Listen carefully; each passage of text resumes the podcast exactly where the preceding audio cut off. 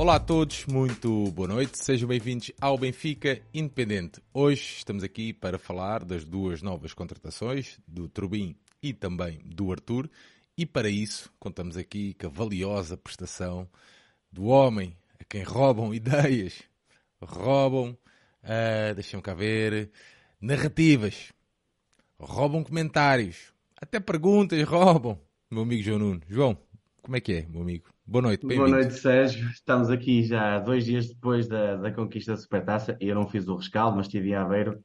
Uma grande vitória. Finalmente matamos ali o, o Borrego contra o Porto, que eu nunca tinha visto, nem nós tínhamos visto alguma Supertaça ganha eles. E vamos lá então aqui falar de do, dois novos reforços. Eu acho que são mesmo assim reforços e não contratações, e isso faz uma diferença enorme nisto, nisto tudo, que vão ajudar a equipa. Veremos se já no imediato ou se, já, ou se mais a, a, médio prazo. Eu acredito que vão entrar aos poucos, mas estamos aqui para, para, perceber um bocadinho quem é que são e o que é que podem trazer de mais-valia ao, ao, modelo de jogo do, do, Roger Smith e do Benfica e também a questão João Neves, que é a questão mais do momento em que o miúdo que encantou ali naquele patamar de exigência eh, brutal que viu renovado merecidamente o seu contrato, não em, em número de anos, mas sim em, em valores financeiros, porque isto, a lei do mercado é mesmo assim, de certeza que muitos viram aquele jogo, que é um dos jogos mais mediáticos a nível nacional, e, uh, e se ele encantou e foi o MVP, como eu acho que foi,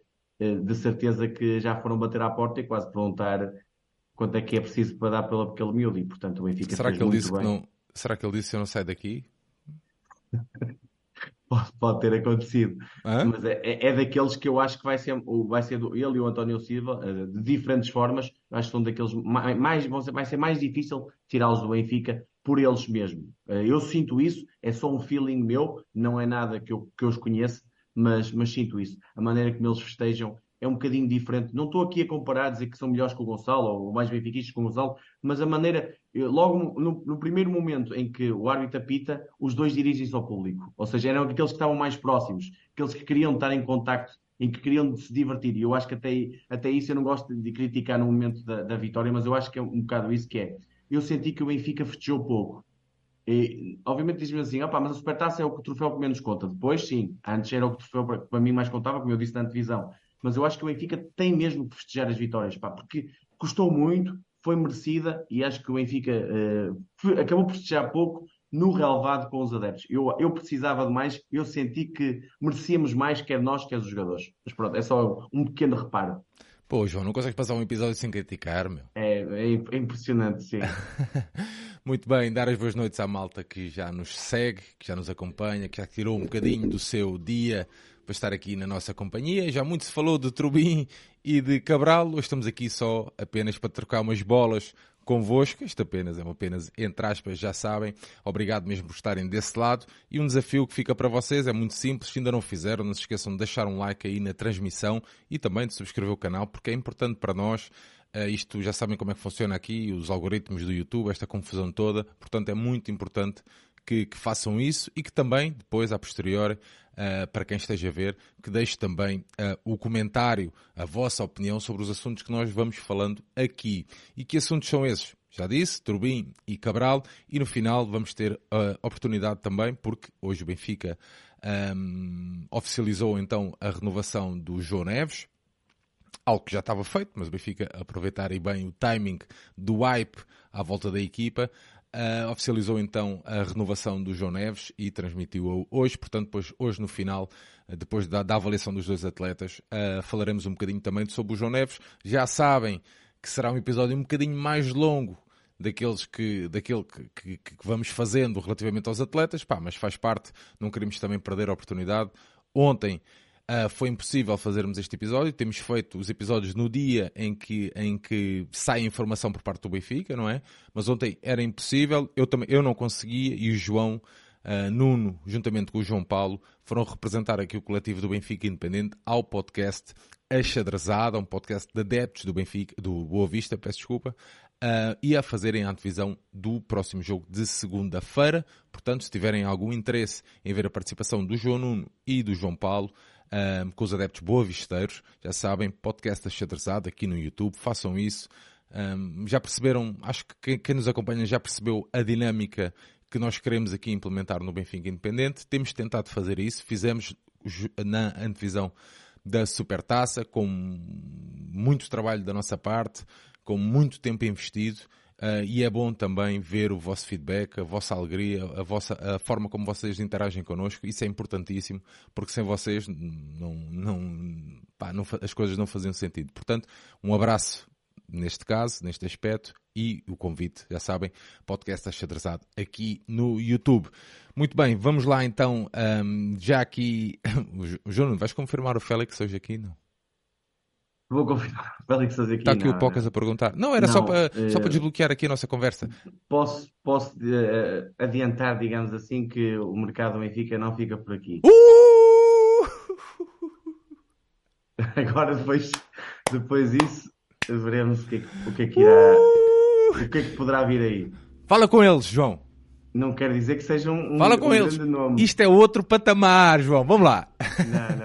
Não, não. Não, Sérgio. É, é pá, e deixa, deixa, deixa só dizer uma coisinha em relação, só assim, nível geral destes dois jogadores. O Trubin já se ia falando, mas o Arthur Cabral, para as pessoas perceberem, ninguém a tinha acertado e até te posso dizer que em termos de Arthur Cabral, o outro jogador que estava na cogitação do Benfica também não se tinha falado rigorosamente nada na, na comunicação social. Mas não, não, se falou que era para não estragarem negócios, João. Tu tens, ah, repara okay, coisa. Okay, repara okay. coisa. Tu às vezes és um bocadinho ingênuo, João, mas eu, o, teu amigo vai te explicar. Sim, eu não estou muito por dentro dessas Tu não estás muito por dentro desta dinâmica. As pessoas sabem, as pessoas não querem partilhar. Não é como tu, por exemplo, tu se souberes alguma coisa, tu vais partilhar hoje aqui em direto. A gente sabe exato, disso, João. Sim, sim, sim. mas aqui está aqui.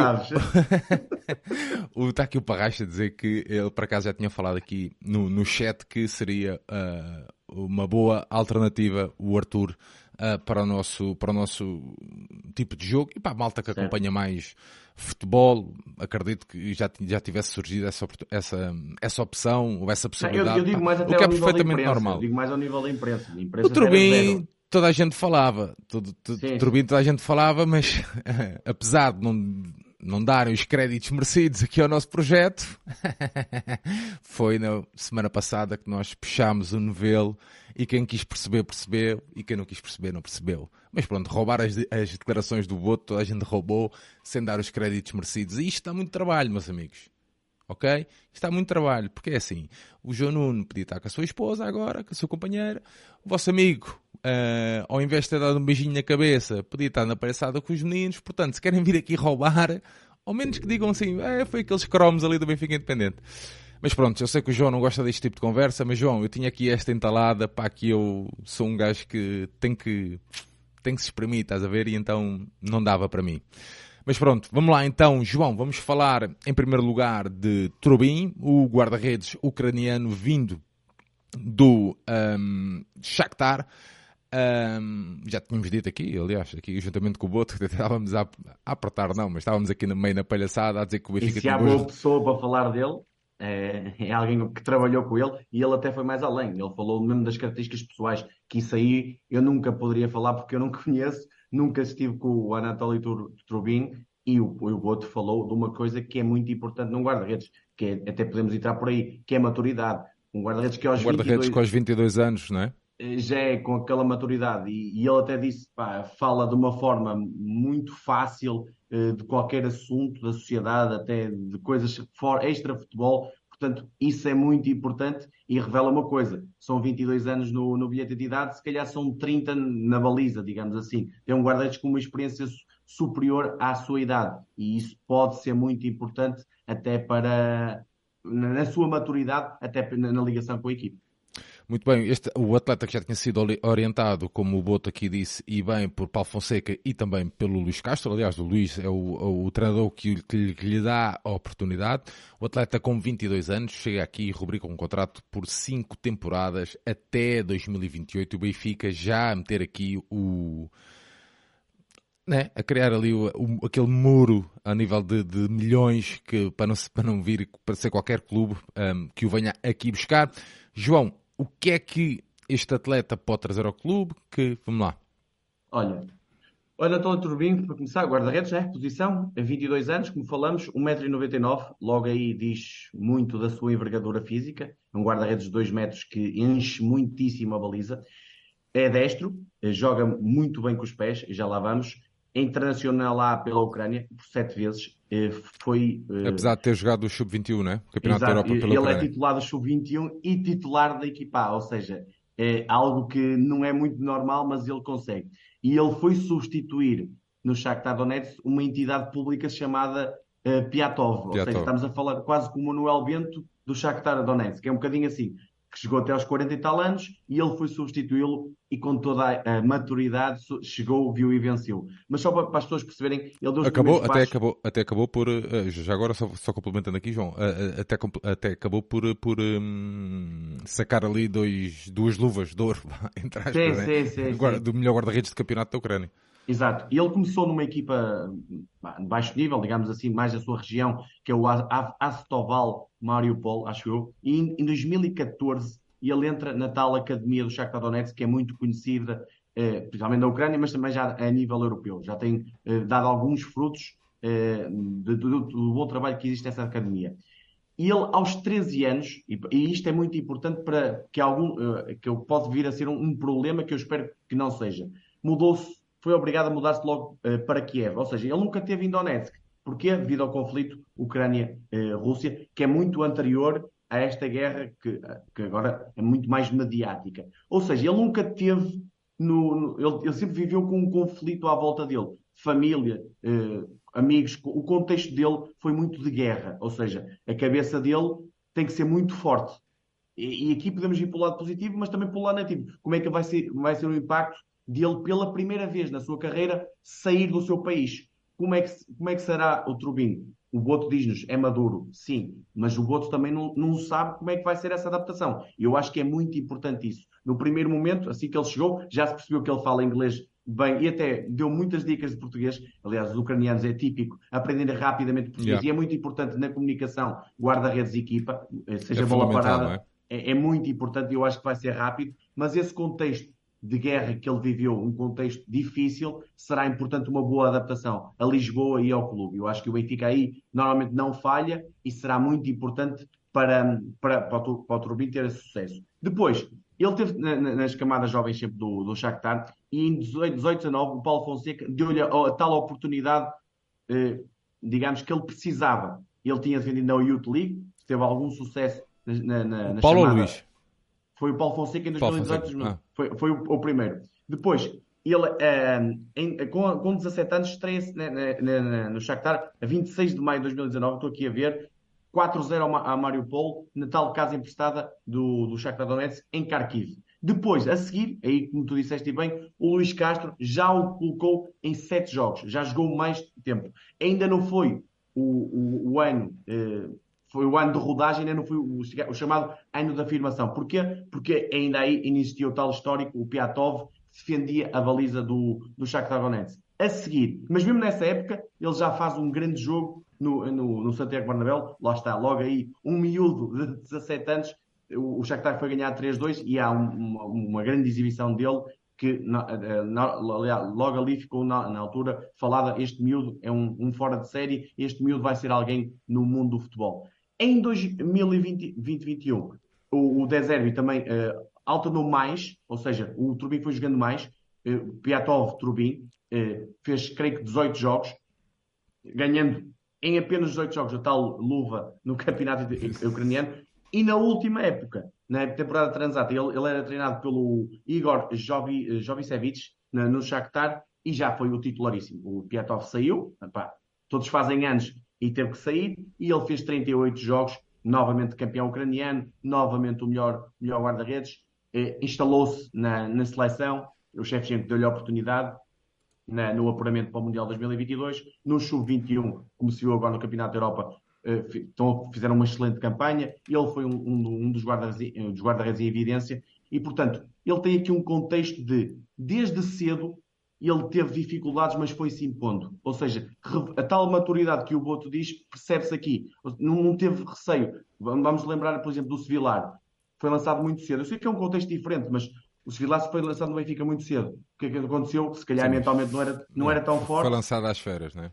Quebrou, mas também este foi lançado às férias em Madrid, por exemplo, e, e teve outra resposta. Pá, eu, eu, eu acho muito, eu, eu gosto de uma coisa nos guarda-redes que é o chamado, eu até escrevi isso num texto que fiz para, para o Benfica Independente, o chamado cubo de gelo. Eu, quando um guarda-redes para mim é frio, está tá mais pontos à frente dos outros. Quando eu sinto que o guarda-redes, e atenção, o Schmeichel não era frio e era um grandíssimo guarda-redes. Isto não quer dizer que são todos assim. Mas quando eu sinto que eles são frios, eu gosto muito. Gosto daquele guarda-redes cubo de gelo, mãos de ferro, que antecipa, que não faz defesas para, para, para, a fotografia, como se costuma dizer, guarda-redes desses. Eu, eu vejo o Turbin muito na senda, eu não estou a dizer que é igual, obviamente, espero que seja, como ao Black, nesse sentido. Guarda, tu, não, tu, não, tu não te lembras assim, de uma, uma defesa do outro mundo, do All Black. Vias defesas em que ele se antecipava, eh, não, não, não deixava a bola para a frente. Pá, era um guarda-redes que dava uma segurança, uma tranquilidade enorme. E eu acho que é isso que o Turbin pode, pode, pode nos dar. E há aqui uma coisa, Sérgio, e eu também escrevi isso, que é cinco temporadas de Odisseias. Tu, eu, a maior parte dos benfiquistas, e, e, e muito, mais, muito mais importante que isso, a opinião da estrutura e de quase todos os treinadores do Benfica é que o Odisseias era curto. Percebeu-se que o Bruno Lage queria o Fabianski, percebeu-se que o, o Jesus entrecalou ali numa altura entre o Elton Leite e ele, o que tinha, e percebe-se agora que o Roger Smith quer um segundo guarda-redes, senão não vinha outro vinho, não é? E este investimento é o que é. São Diz 10 milhões um, de euros. Um segundo um segundo, ou seja, um, um guarda-redes que competisse com, com o Odisseias. Não havia uma confiança total, digamos assim, claro que havia confiança, mas não havia confiança total. E porquê que não havia confiança total? Dado aquilo que temos falado ao longo dos tempos. O jogo de pés, que é essencial para o nosso modelo de jogo, o controle da profundidade para tu jogares mais alto no terreno, teres um campo, ou seja, mais espaço nas tuas costas, mas que sendo, sendo cobertas pelo teu guarda-redes, e naqueles jogos em que tu levas mais cruzamentos, teres um guarda-redes que domina a área. E o Trubin é muito tudo isto que eu estou aqui a falar. Ele, tudo aquilo que o, que o Odisseias é, é mais fraco, ele é forte. E por isso eu acho que o Trubin é muito melhor guarda-redes que o Odisseias. E eu não quero dizer aqui que o Odisseias é mau guarda-redes. O Odisseias para mim é um bom guarda-redes. Nunca irá ser um grande guarda-redes, porque tem limitações gigantes a esse nível que numa equipa que joga como nós jogamos, vai ter sempre dificuldades. E eu, eu chamo-lhe muitas vezes o tal guarda-redes cobarde de forma positiva, porquê? Porque ele percebe que não, não tem eh, essas características de sair da baliza e fica nela. Ou seja, okay. eh, pode sofrer um gol, mas tu dizes assim: opá, não foi culpa dele, foi culpa da defesa que não se antecipou ao, ao atacante. Mas ele podia ter saído e amarrado a bola.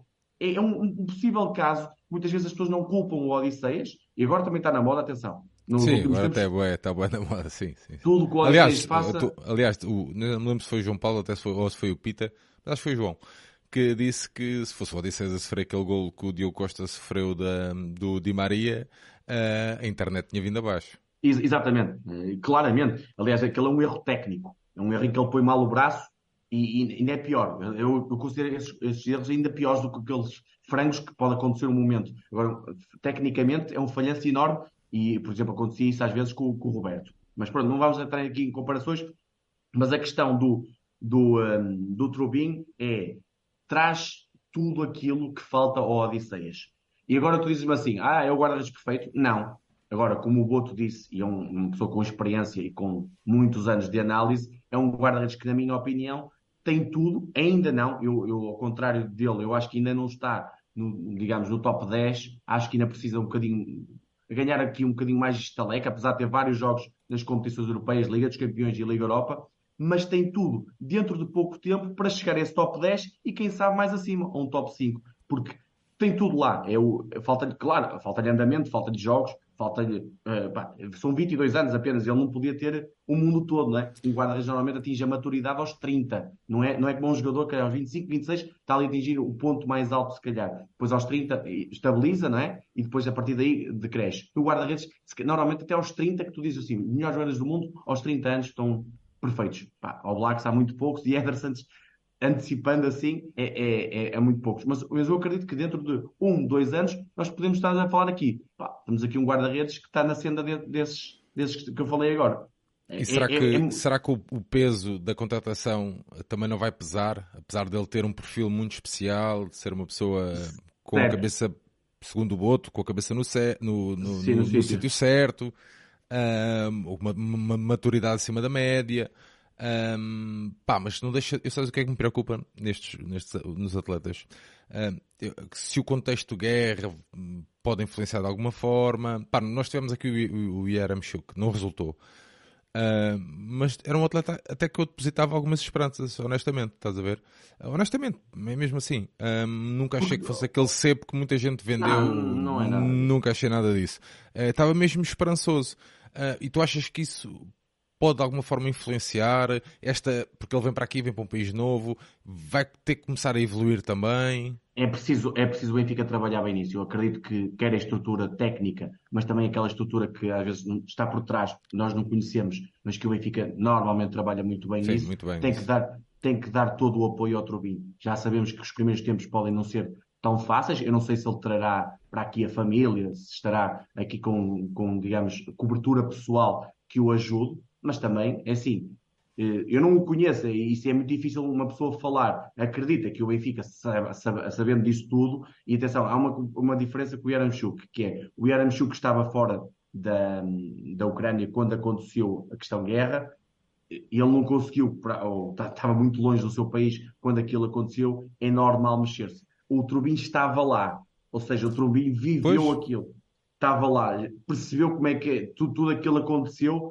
ou seja, eu acredito que possa ser mais fácil, estando mais perto, isto parece um bocadinho antagónico, mas acredito que seja, e depois vir para mais longe quando isto, sabendo que ali ainda continua em guerra, mas está menos mal, digamos assim. E eu eh, penso que isso seja melhor nesse sentido. Mas, ó Sérgio, há aqui uma coisa que é eh, o Trubin, e eu sabendo e achando que é melhor que o Odisseias, eh, não será fácil, e isto é um ponto importante, dizer assim, ah, no Bessa joga o Trubin e ponto final. Pois, por acaso estava aqui, o Nuno estava a perguntar se achavas que, hum, até pelo peso que ia, assumir, ia assumir de, de, de imediato.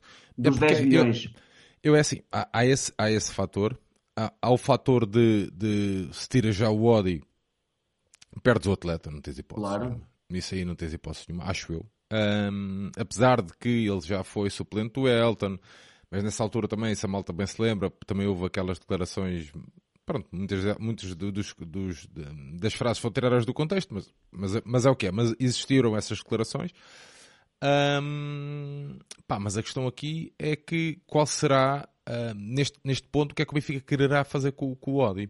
Porque eu, no meu ponto de vista, era um, o Benfica ficava naquela ideia de que vem nos livros de dois bons atletas por, por posição, Pá, eu não me importava, honestamente, estás a ver? Agora, não sei se o Odisseia está disponível para isso. Depois, no dia a dia do treino, imagina que o Turbin, que pá, é, é realmente a máquina que nos venderam, estás a ver?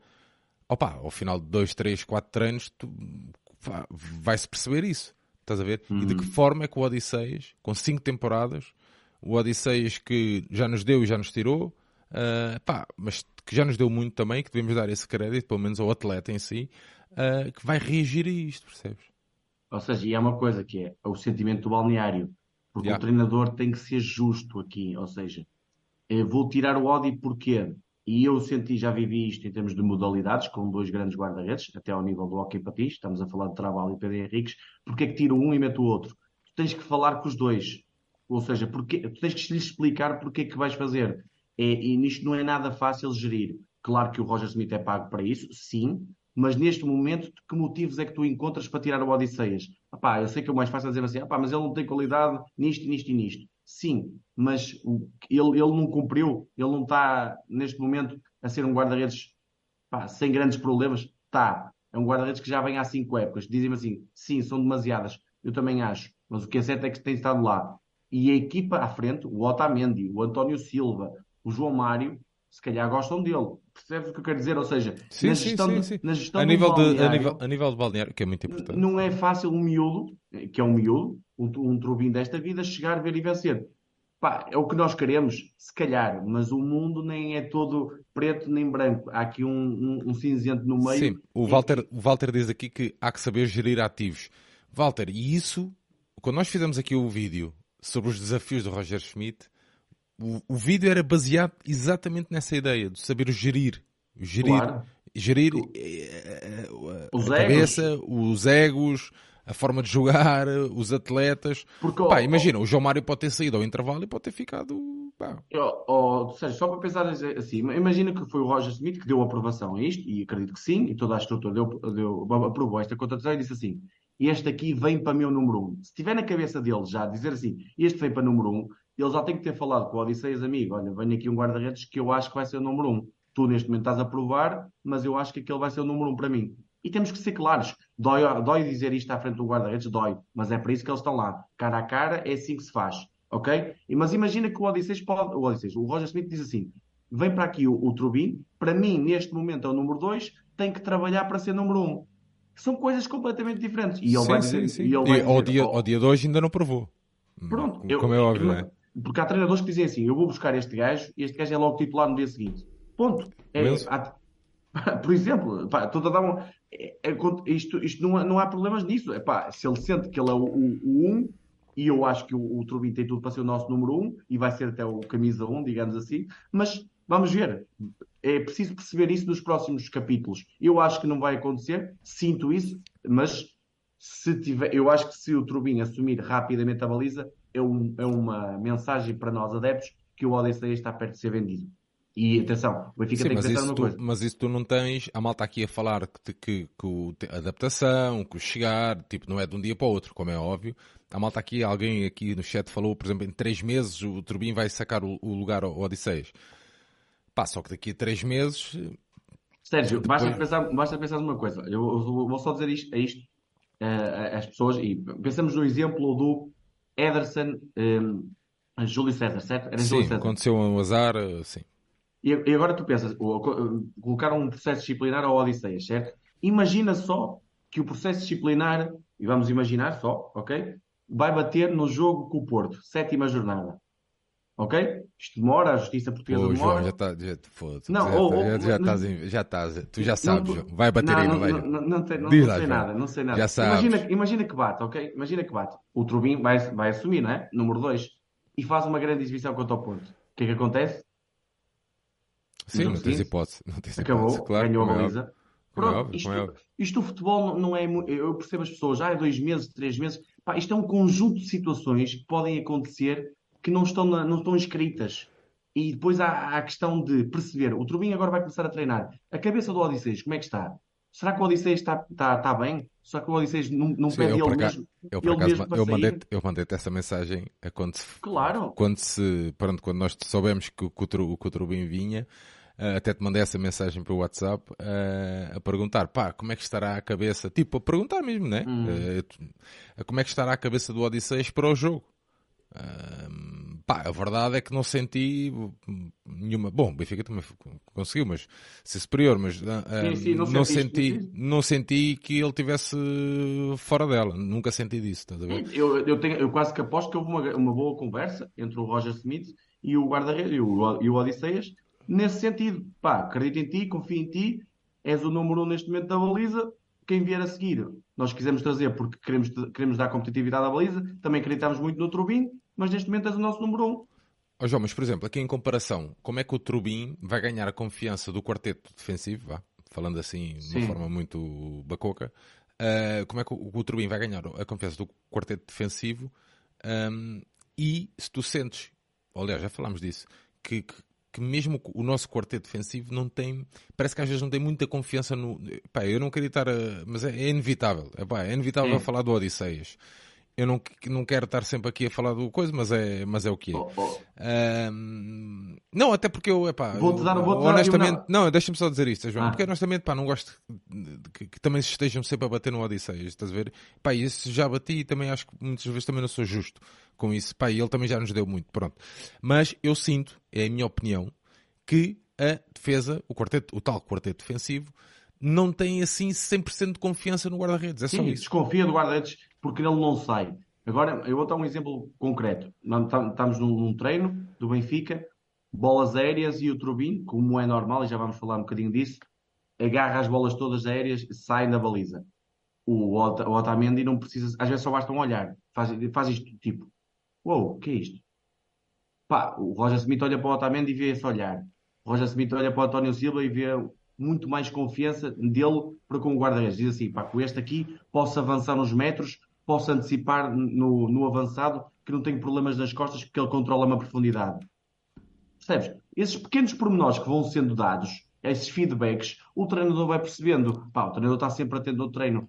Ó oh, João, e, portanto... fala, e falando em treino, e quebrando aí o teu raciocínio, já sei que vão-me comentar, ah, não deixas o homem falar, já sei, já sei disso, já sei disso, ok? É só porque está aqui uma pergunta do Walter Ramos que vai mesmo ao encontro disso. Será que o Odisseias, com uma, com uma, com uma, uma concorrência como este atleta, como o Trubin, também pode evoluir ou, ou está fora Não, não acredito. Né, porque são pontos muito específicos do seu jogo. Já se percebeu os erros que ele tinha no início. Ele melhorou um bocadinho, mas continua com as limitações grandes que tem. Ele, ele, mas é mesmo próprio dele. Ele nasceu com ele. A questão de, de estar preso à baliza é dele. Ele, isto, isto, isto, é muito formação. Ele, de certeza que na formação pouco foi estimulado a sair da baliza. E João, o Ederson. O Ederson e o Oblak fizeram com o Hugo Alver, não foi? Sim, sim. Creio que sim. Sim, lá está. Pronto, há, há esse trabalho de, de, formação ou, ou no início de, de, do processo sénior que, que, é muito importante. E eu sinto, desde cedo se percebeu que o Odisseus é um guarda-redes de, de, baliza. Um guarda-redes que é forte aí, é, tem qualidade, sem dúvida, faz boas manchas, eh, faz boas defesas, mas quando tem que sair fora da baliza, é, é um mais Jesus, e nem ele se sente bem com ele próprio. Isto é mesmo assim, a cara dele demonstra algum receio, do tipo, eu não quero sair, mas eu tenho que sair. Eu, eu acho que é o que eu sinto na cara dele é, eu tenho que fazer este trabalho, mas eu não gosto deste trabalho. Ok? Quando tem que sair do, do galinheiro, digamos assim. Mas pronto, aqui o, Barov, o Barov estava a dizer que era, era agora aos 30 anos que ia aprender a sair, a sair da baliza. Muito bem, já deixa-me só, deixa só agradecer aqui ao Vitor Soares. Obrigado, Vitor. Um pelas cervejas e, e, por estar, e por estares tu e todos a por estarem desse lado. João, vamos lá então aqui, características mais técnicas aqui do, do Turbin. Vamos lá. Pá, a envergadura física é monstruoso. Pá, apanhas o guarda-redes este pela frente, é logo, mete algum respeito, digamos assim. Depois, dentro da baliza, eu acho que está um bocadinho uh, acima do, do Odisseias, porque para mim uh, é melhor no posicionamento. Não faz, se calhar, tão, tantas defesas uh, fotográficas como o Odisseias, mas antecipa melhor. Eh, tem uma deslocação eh, rápida, antecipando os movimentos. Ou seja, muitas vezes não precisa de esticar, amarra mais a bola. Ok? É um bocadinho isto. Agora ele tem um problema que é fruto da sua estatura. Que é, ainda agora no jogo contra a Espanha, se percebeu isso, na, na Ucrânia, que é, quando vai em bolas baixas, ele demora a ir ao chão.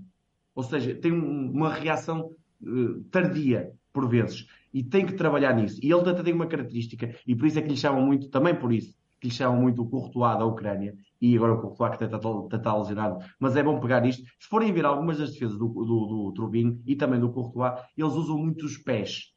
Eles quando fazem a mancha, ou, ou okay, quando saem, tipo handball, estás a ver? Eles, eles ocupam ainda mais baliza com os pés. Fazem muitas vezes isso. E porquê? Porque se calhar têm tendência a demorar muito a ir ao chão e utilizam os pés com essa, com essa arma. Agora, eu, aquelas bolas muito aos cantos, o Turbin demora um bocadinho a ir ao chão. É, é aí que ele tem que trabalhar. Tem que, apesar da estatura, tem que ser mais veloz nesse momento. Outra questão importante. Isso é, mas isso é algo que se trabalha no. Isso é Sim, algo que vai ser trabalhado. Ainda por cima, com 22 anos, tem, tem muita massa. Sim, se fosse tu ir ao chão. Exato. isso revelava. uh, Depois, há outra, outro ponto para mim negativo, não é negativo, mas não, não é tão positivo, digamos assim. É dentro de um positivo que pode virar negativo, que é, ele sai muito bem, ele domina a área. Ele é um guarda-redes que ocupa a grande área, sai mesmo até praticamente à linha. O problema é que ele sai muita, muitas vezes, não, algumas vezes de forma indevida. Ele tem que encontrar ali um equilíbrio onde deve sair e controlar, onde às vezes é por vezes arriscado e que não tem necessidade de o fazer perde-se porque quer amarrar todas as bolas, quer sair a todas as bolas, e isso o Ederson por vezes também tinha esse problema, se bem que o Ederson ainda é mais ágil, conseguia chegar a bolas quase impossíveis nesse aspecto, e o Ederson tem um bocadinho, o guarda-redes tem quase todos, mas é um bocadinho maluco, maluco é? Eu doido da cabeça, ou seja, a sair às bolas longas, quase perto do limite da grande área, o Turbin faz isso. E, e há, eu vi vários, alguns jogos, porque eu conheço o Turbin já há algum tempo, vi vários jogos onde ele tentou eh, tentava arriscar demasiado e, e, e, falhava aos lances. Também fruto da, da, da, idade. Ou seja, quanto mais jogos tiver, vai, vai equilibrando melhor, vai percebendo melhor o momento em que tem que sair e se calhar o momento em que tem que ficar. E, e as pessoas podem dizer assim, mas agora tá, queres, criticas um que, que, fica e agora estás a criticar um que sai demasia. Sim, porque há aqui um equilíbrio que tem que acontecer. Não, tu não podes ir a todas as bolas. Por muito que tu queiras e por muito que tu aches que controles bem a grande área, pá, há, há bolas que não dá se saís arriscas, deixas a tua baliza desprotegida e facilmente podes levar um golo. E é nesse equilíbrio que ele tem que encontrar. Depois, jogo com pés. Eu já vi muitas pessoas dizer que ele, ele não tem um jogo de pés nada especial.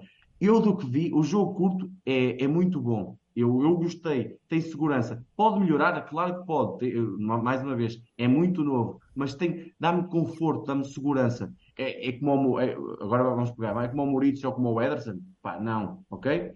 Estamos a falar do, do, outro nível, mas é um nível, olha, melhor que o Black, claramente melhor que o Black com os pés. O Black nem era um, um, um guarda-redes muito forte com os pés.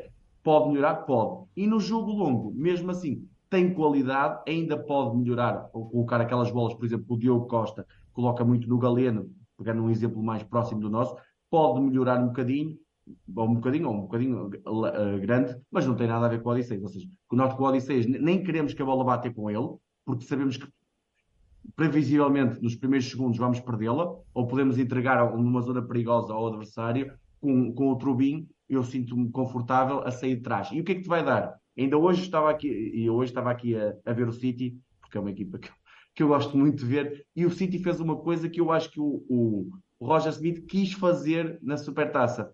E não vi quase ninguém falar nisso. Eu acho que a estratégia do, do Roger Smith na Supertaça não foi nada errada. Aliás, eu quando, quem, quem estava comigo no, quando saiu o 11, eu fiquei mesmo feliz. E eu digo porquê. Eu acho que o Roger Smith, a ideia que eu tive do Roger Smith, que é, o outro no outro dia falou assim, o, o Luís Castro quer ter a bola mais aqui, mais à frente, e o De Zerbi quer ter mais atrás para puxar a defesa contrária e bombear a bola nas costas. Foi exatamente isso que o Roger Smith quis. O problema, e isso ele não controla, foi que os jogadores não conseguiram interpretar da minha maneira. Os jogadores não conseguiram ter bola. Porque se tu tivesses bola com um Di Maria a lançar o Rafa nas costas, ou um João Mário melhor, ou um Fred melhor, se calhar em melhores, nas posições adequadas, eu, eu acho que devia ser o Di Maria, o Fred à direita e o João Mário à esquerda, ou o, Fred, ou o João Mário à direita e o Fred à esquerda, principalmente isto, ou sempre com o Di Maria no meio, o Benfica podia aproveitar as costas. Agora não conseguiu, e aí depois o Roger Smith muito bem retificou, colocou o Musa e já conseguiu eh, bater direto. Mas a estratégia era esta, era chamar o Porto e depois bater nas costas. E, e agora diz-me assim, e porquê tu estás a falar nisso? Porque o Trubin, se estivesse lá, o que é que fazia? E hoje o Ederson fez, que é, o City puxava o Burnley e depois o Ederson batia a bola e ou isolava o Foden numa ruptura do Foden, ou isolava, pronto, estamos a falar do Alan, ou seja, nós não temos o Alan, mas percebes o que eu quero dizer? Que é um, sim, um sim, avançado, sim. para além de físico, mas que aproveita bem as costas. E nós tínhamos o Rafa, que não é físico, que não gosta, mas, mas as costas é dos jogadores mais rápidos que há. Portanto, e o o Di Maria gosta disso. E mesmo o Cox podia ter chegado mais, mais à frente se tivesse tido mais, se o Benfica tivesse tido mais qualidade de bola. O problema é que o Benfica perdeu muita bola. E com um guarda-redes, lá está, com essas características, podemos fazer esse tipo de jogo e as tais nuances táticas podem mudar completamente e até podemos, ou seja, o Porto se calhar vai ficar com mais receio se tu tiveres um guarda-redes melhor em pressionar-te mais alto. Se calhar vai esperar mais por ti e tu já podes fazer, se calhar, a, praticar a tua identidade normal de jogo. E são estas coisas que um guarda-redes pode mudar a um jogo. E, portanto, eu acho que o Trubin pode mas, trazer... Mas achas que a chegada do... Quando tu sinalizas um atleta, uh, independentemente das suas qualidades, olhas também para uh, a equipa onde ele está inserido, o tipo de jogo onde, que, que, ele está a fazer, que a equipa está a fazer? Sim, é, é, lá está. O Shakhtar, o que é que acontece? Isto e, para perguntar exatamente sobre e, o Shakhtar. E, o Shakhtar é uma equipa completamente dominadora na, na Ucrânia, ou seja, obviamente o campeonato é ainda mais fraco que o nosso, a diferença ainda é maior, não é?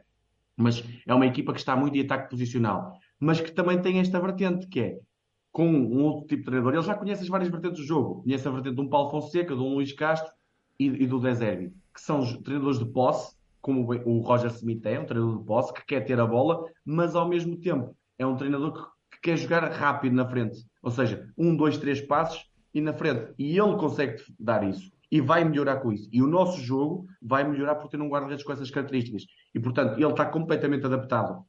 Eu acredito que vai ser fácil a adaptação ao nosso estilo de jogo. Ele vai gostar. Vai, vai, qualquer guarda-redes gosta de ter uma equipa dominadora e que esteja com a bola mais longe da sua baliza, e é o que vai acontecer na maior parte dos jogos, e ele vai nos ajudar quando a outra equipa nos pressionar alto. E aí temos mais uma arma para superar esse tipo de, de adversário que tanta falta nos tem feito, e como se viu mesmo agora no jogo da Supertaça, principalmente na primeira, primeiro 25, 30 minutos, se nós tivéssemos um guarda-redes diferente, e isto não é criticar, é, é, ou seja, é uma crítica implícita ao D6, mas ele não tem essas características. Por isso é que tu vais buscar um guarda-redes com essas características. E, para mim, é uma contratação eh, e é um reforço acertadíssimo, faz todo o sentido, eh, só pecou, pecou entre aspas, pela demora em termos, em termos ficado demasiado tempo no vento. E atenção, tu, tu sabes que eu gosto do vento, mas, mas, mas, isso, mas, mas acho isso... que demorámos demasiado tempo no vento. Foi só, aqui na minha opinião, algo que pecou. Mas o, o que interessa é que está aqui um guarda-redes que eu gosto, que, que tem um perfil adequado para a sua função e que naturalmente, demora o que demorar, vai ser o número um do Benfica. Muito bem, João, estás aí com, com o pau em chamas, é isso? Pá, estou, é assim, eu diria, que, é que de 0 a 10 neste momento é, é um 8, mas pode vir a ser um 9 e até um 10 uh, no futuro. Uh, acho que uh, a qualidade e o potencial que ele tem no futuro, podemos estar aqui a falar de, de um daqueles guarda-redes que nos pode ficar na memória, mas veremos. Há aqui essas questões a limar e há a adaptação boa a ter. Muito bem, lancei também aqui uh, uma pool no, no chat para a malta vo, uh, votar sobre, um, tendo em conta aqui o hype com a contratação de, do Trubin. Um, enquanto vamos uh, continuando aqui a nossa conversa, a malta que volte, que vote e que depois a gente já vai voltar aqui. Muito bem, João, portanto, és da, da opinião que o Trubin vai ter que trabalhar, vai ter que esperar pela sua oportunidade, a não ser que o Odisseias, a não ser que o Odisseias Sim, pode não ter que esperar vai sair, João. oportunidade. Eu, se eu acredito que o Odisseus vai sair, e sinceramente, Sim. se me perguntassem o, meu, o teu feeling neste momento, eu acho que, que agora é possível, mas que em janeiro poderá ser muito mais provável. Mas acredito que possa ser já. Achas que vai, acho que vai ajudar a fazer aqui também na fase de transição? É isso? De adaptação? é assim, pode não haver aqui, porque as pessoas muitas vezes dizem assim, ah, temos que vender o Odisseias, mas é preciso encontrar um clube que deu que o Odisseias queira e que dê ao Benfica o que o Benfica quer pelo Odisseias. Porque muitas vezes as pessoas no mercado pensam que o Benfica domina. O Benfica não chega ao mercado e diz assim: amigos, isto aqui é 20 milhões. Estamos logo ali no, no saco, um clube a dar-nos 20 milhões pelo Odisseias. Não é assim que funciona. O Benfica diz: nós vendemos este jogador por X. Quantos clubes é que há interessados? Neste momento eu posso dizer, só houve uma proposta oficial pelo Odisseias até agora. Chama-se Ajax e o Benfica não vendeu porque Ah, foi lá na altura. Pois, pois, foi, foi, foi o ano passado, na, na, fase final, e depois o Onana acabou por, uh, por sair e, e, e, vir, e vir, no sentido para ir para o Inter, e, e não deu e não deu para o Odisseis e o Benfica ficava descalço nessa altura no final do mercado. Mas não houve muita gente a dar, a dar dinheiro pelo Odisseis. A questão é essa. Ele, ele ainda tem, é titular do Benfica, tem feito umas boas Ligas dos Campeões, sim. E portanto, se calhar estamos aqui num timing que pode ser bom para o conseguirmos uh, vender. Mas é assim, eu, é difícil dizer isto quando estamos a falar neste momento do, titular, do titularíssimo do Benfica. Portanto, mas isto é, é, é Roger Smith que tem a solução nisto. Muito bem, vou terminar aqui então a sondagem um, que a malta votou, João, um, sobre a contratação de Trubin e com 121 votos, uh, 48% da malta está contente, 43% está com o pau ao alto, uh, depois uh, 4% média e 3% é o que é. Votaram 121 marmanjões, ou marmanjonas, isso estejam à vontade. Uh, mas só para dizer que tá, estão mais de 400 pessoas e a malta não está a deixar um like. É só minimizarem a janelinha, deixar um like. Eu sei que é importante, sei que vocês não gostam de ouvir esta conversa, mas tem que ser, alguém tem que fazer esse papel. Muito bem, João, estamos fechados relativamente a. Ao muro de gelo. Estamos, estamos, estamos completamente fechados.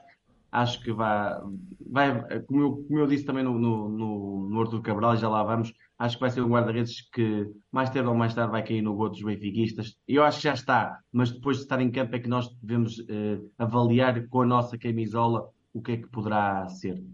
João, como é que vês aqui, pergunta aqui o, o Parracho, já agora aproveitando, enquanto eu vou seguir, aproveitando aqui à procura das imagens, como é que será a evolução agora do André Gomes? Terá espaço no Benfica com o Turbin também? Olha, eh, se me perguntares, vamos falar em 15 cenários e eh, lá está, mais uma vez o Benfica não domina, não sabe o que é que vai acontecer, isto é futebol e o que é, hoje, o que é verdade hoje, amanhã é mentira. Mas num cenário ideal, um cenário que eu imagino, o, o Turbin assume a baliza do Benfica, o Odisseias é vendido, ou seja, o Benfica acaba se calhar aqui por, não deve haver em termos financeiros, até não, não pagar muito mais, ou seja, o Odisseias se calhar até vendido por 10, 12 milhões, por exemplo, algo assim, e, e o Benfica acaba por até por ter um lucro, e o, o Trubin assume a nossa baliza.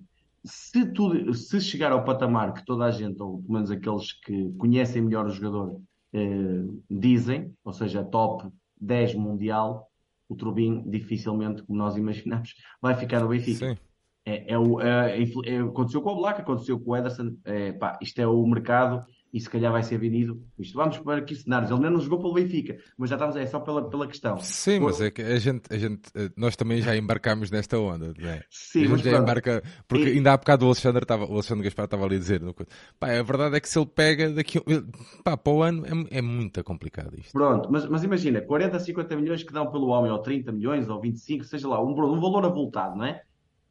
O que é que acontece? Chamado backup, tens o backup de um, e esse assim, esse aí eu, eu gosto de afirmar e quero afirmar que vai ser top 10 mundial, chamado André Gomes. É isto?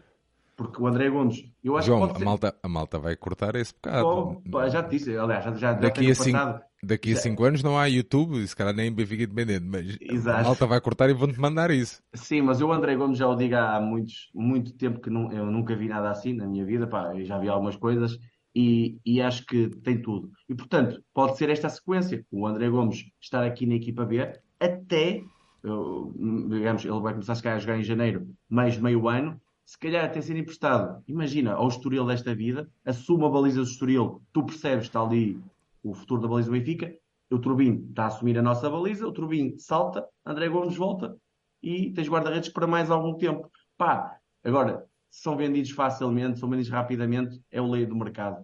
Se, uh, não, não, somos só nós. Sempre que há um guarda-redes que se destaca, e, vamos falar assim no Diogo Costa, veremos nos próximos tempos o que é que, o que, é que poderá acontecer, porque o mais natural é, é ser vendido, faz parte do, da lei do mercado. Agora, é certo que há muitos clubes neste mercado que já têm guarda-redes definido e, portanto, as, as, as janelas de clubes estão-se a fechar. Mas poderá ainda abrir-se uma ou outra e acontecer isso. Muito bem. João, o que a malta precisa de saber agora é naquela lista de atletas, como é que, como é que dizia o Boto? Naquele 11 fantasma? Não, não, como é que dizia? De, de que? Um, daqueles atletas que o Benfica tem sinalizados para cada posição. List, as, três, as três posições? Não, o, o Boto deu uma expressão, agora está-me está a escapar. Poxa, ei pá. Já não me lembro.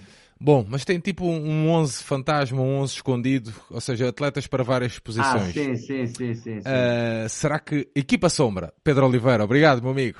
O Pedro Oliveira, isto, isto é, malta, é malta que ouviu. Está atento, está atento. Está mais atento que eu. Olha, João, uh, o Arthur Cabral estava nessa equipa Sombra ou não? O Arthur Cabral estava num dos dois elementos nessa equipa Sombra, ou seja, não se, vou pegando neste exemplo, que é, não estava na primeira posição e estava, se calhar, igualado na segunda posição a outro jogador. A primeira posição, toda a gente percebeu isso, não era, não dava como esconder, chamava Santiago Jiménez. Depois, a segunda posição, estava com outro jogador, que agora também não interessa o nome, mas aqui, o que interessa é que está aqui o Arthur Cabral, e, uh, e o Benfica optou por aí. Acho, mas estava, acho... é, tá, já, tá, mas estava aqui, é um atleta que estava inserido aqui nos campeonatos. É só, eu não vou perguntar Sim, mais tá, nada. Tá, tá, estava tá, inserido nos campeonatos europeus. no top 5 dos, dos melhores campeonatos. Ok. E, e, até foi um dos melhores marcadores destas ligas. Pronto. Pô, ok. É que eu tenho a dizer. Muito bem. E, portanto, toda a gente sabia do Artur Cabral, mas ninguém quis dizer. Eu já fiz essa, já, já disse isso e ninguém quis dizer. Uh, João, que atleta é este que, para muitos dos benfiquistas, uh, estava assim um bocadinho fora da órbita, né? Sim, sim, Porque a malta sim. ouve falar Beltrán, vai ver o YouTube. Ouve falar o Jiménez, pronto, já percebemos, já percebemos que, que era realmente uma possibilidade. Vai ver o YouTube. Pá, Falou-se Pavlidis, Pedro, eu lembro-me assim, de... aliás, eu fiz aquele programa com o, sim, sim, com o Picado e, e, na altura até, até, até lancei o nome do Pavlidis, até foi o Filipe Teixeira que me disse, pá, agora o Record lançou o nome do Pavlidis, pronto, há quem atire nomes para o ar e, e, e pronto, é, é, o que é, uh, faz parte, não, não, não, não critico isso, acho que é, é, é o mercado a funcionar, é o, a valorização do jogador, empresários e tudo mais à volta uh, a falar e pronto, e o Benfica estava na sombra e foi buscar o Arthur Cabral numa operação que eu acho que é bem feita. Acho que é um, um jogador que se enquadra perfeitamente naquilo que o Roger Smith quer. Agora, eh, temos o cavalinho da chuva que não há aqui cópias. Ou seja, se vamos para aquela questão de pá, vamos copiar o que o, que o Gonçalo Ramos fazia, não, não, não é o Arthur Cabral o Gonçalo Ramos, nem o Gonçalo Ramos é o Arthur Cabral, ok? E já vamos perceber porquê. Agora, os, as características do Arthur Cabral inserem-se bem no contexto da equipa do Benfica, no perfil como joga e no perfil do campeonato português. E eu Muito aí até- Então é um avançado, é um ponta de lança. é, ponta de lança, 25 anos, Ok. eh, pé direito, 1,86m, 80kg, ou seja, é uma, a chamada besta. Já se percebeu, basta ver um, algumas imagens do homem e, e pronto, é poderoso, digamos assim. Já foi chamado à seleção brasileira, mas depois na altura não, não se conseguiu estrear. Foi, creio que foi o Tite na altura que o chamou, mas ele depois ficou no banco nesses, nesses dois jogos. E, e é o chamado eh, substituto do, do Gonçalo Ramos. Agora, Mas, mas são atletas diferentes, não é, João? Diferentes. Mas deixa-me só dizer, aqui- enquadrar aqui um bocadinho quem é o, o, o, ah, o Arthur Cabral. Ele foi formado no Ceará, eh, logo ali, eh, foi, jogou logo aos 17 anos, estreou-se pela, pela equipa do Ceará, fez muitos golos lá, numa época creio que marcou eh, 24 golos em, em 50 jogos, quase um golo por dois jogos, e depois, fruto disso, saiu logo para o Palmeiras. No Palmeiras tinha muita rivalidade, lembro só aqui de um jogador que era o Luís Adriano, que era um craque, e que Yeah. ele teve muitas dificuldades, e o que é que aconteceu? O Palmeiras emprestou ao Basileia. E foi aí no Basileia, e eu gosto muito de falar do Basileia, porque assim, a Liga Portuguesa é melhor que a Liga Suíça, sim, mas o enquadramento do Benfica para a Liga Portuguesa é muito parecido com o enquadramento que o Basileia te- tem, tinha na altura, não é agora? Tinha na altura, agora já não. Sim. Sim, não, Eu percebo, eu percebo a comparação que estás a fazer. com o Campeonato Suíço. O que é que, é, o que é que eu quero dizer com isto? Dominador, muitas bolas na área, um jogador que tem muita bola, tem oportunidades para, para fazer golos. E o que é que ele fez? Logo, na primeira época, faz 18 golos. Eh, e, e logo é adquirido pelo Basileia, logo ali numa operação de 6 milhões. Eh, Foi, tal, foi, foi nessa altura que foi chamado pelo Tita. Chegas a, a 2000, e, eh, eh, 2000, creio que foi 2001, 21, 22, marca 27 golos em 31 jogos e é vendido para a Fiorentina por cerca de 15 milhões. E, e foi para a Fiorentina como quem? Ele, ele era o substituto do Vlahovic. Coisa pouca, não é? Pronto, é Vlahovic que para mim tá, tá, não está a ter o desempenho que se esperava nas Juventus, mas é um craque, um, um enorme eh, ponta de lança. E, e- não, não era o Vlahovic que o Benfica ia, ia buscar. Ou, ia, ou estava a tentar eh, sacar e n- fez ali meio, meio ano na, na Fiorentina, eh, antes da, da última época, em 21-22, porque ele foi para, em janeiro de 22 para, para, para a Fiorentina e só fez dois golos porque não, hum, pá, não, não, não teve ali uma boa adaptação e jogou, nos, creio que só fez 15, 16 jogos, ou poucos jogos né, até ao final dessa época. 17. Fez Pronto, dois 17. golos. Exato. Depois, na época seguinte, que é a época passada, ele já se consolidou, apesar de se consolidar de uma forma que é, jogou mais ou menos metade dos jogos um e metade dos jogos jogava o Jovic. Iam ali eh, e, eh, jogando um ao outro. E mesmo assim faz 17 golos em 41 jogos. Mas a questão é a seguinte: esses 41 jogos estão divididos em X minutos. E eu fiz as contas e ele fazia um golo por cada 150 minutos. E isto, indo ao contexto, que eu gosto muito de falar disto, contexto de Liga Italiana. As defesas são muito melhores, o campeonato é muito melhor. A Fiorentina não é uma equipa de top 5 sequer, é, é de top 8 se calhar para baixo, ou seja, não cria tantas oportunidades, há muito pouco, ou muito menos volume ofensivo. E mesmo assim ele marcou 17 gols. E dizem-me assim, a maior parte foi dos gols foi na Conference League. Sim, foi na Conference, onde ele foi o melhor marcador da Conference League. Aí a Conference League é uma, é uma é a terceira divisão europeia, mas é uma terceira divisão europeia que tinha um clube português que chegou à fase de grupos, ok? Portanto, temos que ver aqui um enquadramento, e no ano passado o Braga perdeu com a Fiorentina, a Fiorentina é essa que foi à final do Artur Cabral, onde o Artur Cabral até, eh, num jogo, principalmente no jogo de Braga, praticamente eh, dizimou o, um, o, uh, o, o- a equipa minhota. Portanto, estamos aqui a falar de um, de um- avançado, para mim, em termos de enquadramento de campeonato português, pode-se vir a, a ser mesmo um goleador, um matador. Sim, João, eu- os números, eu, eu percebo, eu percebo que tu faças esta, essa introdução eh, e se te lembras da nossa conversa ontem eh, no estádio, eh, os números valem o que valem. Muitas vezes é preciso, e tu fizeste, Sim. claro. Eu estou só, contexto, só a dizer isto, estou só a dizer isto que é para a malta que nos está a acompanhar. Eh, muitas vezes é preciso uma- o contexto. Porque é que eu vou buscar um defesa que faça muitos cruzamentos se, minha- se o meu estilo de jogo é um estilo de jogo que não tem cruzamentos, que é um estilo de jogo que, que, que, que opta por outras, por outras dinâmicas eh, ofensivas. E, e é isso que tu estás a dizer, não é? Porque, quer dizer, na Conference League e principalmente no jogo com o Braga, o Arthur mostrou-se. E é esses números às vezes são um bocadinho enganadores, mas a, a forma como ele, como ele, como ele um, está em campo, também nesses jogos, porque a, a, Liga Italiana, aliás, o Benfica sofreu com isso, infelizmente, é o que é, sim, sim, não é? Sim. Principalmente com o Inter. Sim, pá, portanto, é, o enquadramento competitivo, o que é que ele já esteve, é isto. Uh, Brasil teve sucesso, mas depois no Palmeiras não teve espaço. Basileia teve muitíssimo sucesso. Transferido para a Fiorentina não teve, não teve tanto sucesso, sendo que na última época fez uma boa época. Não foi uma época de grandíssimo nível, mas também era difícil ter, porque primeiro não jogava, não era o titularíssimo máximo, e depois o, o clube não criava tanto para ele ser um, um goleador ainda superior, mas eu chamo, chamo a atenção, 17 golos em contexto italiano equivale se calhar a, a 20 ou 30 em contexto português. Pronto, é um bocadinho isto, porque uh, o nível de dificuldade e de exigência é completamente diferente. Agora, não, não deixa é... de ter ainda, ainda, uh, 25 anos, não é? Sim, sim, sim. Eu acho que ainda não atingiu o pico máximo.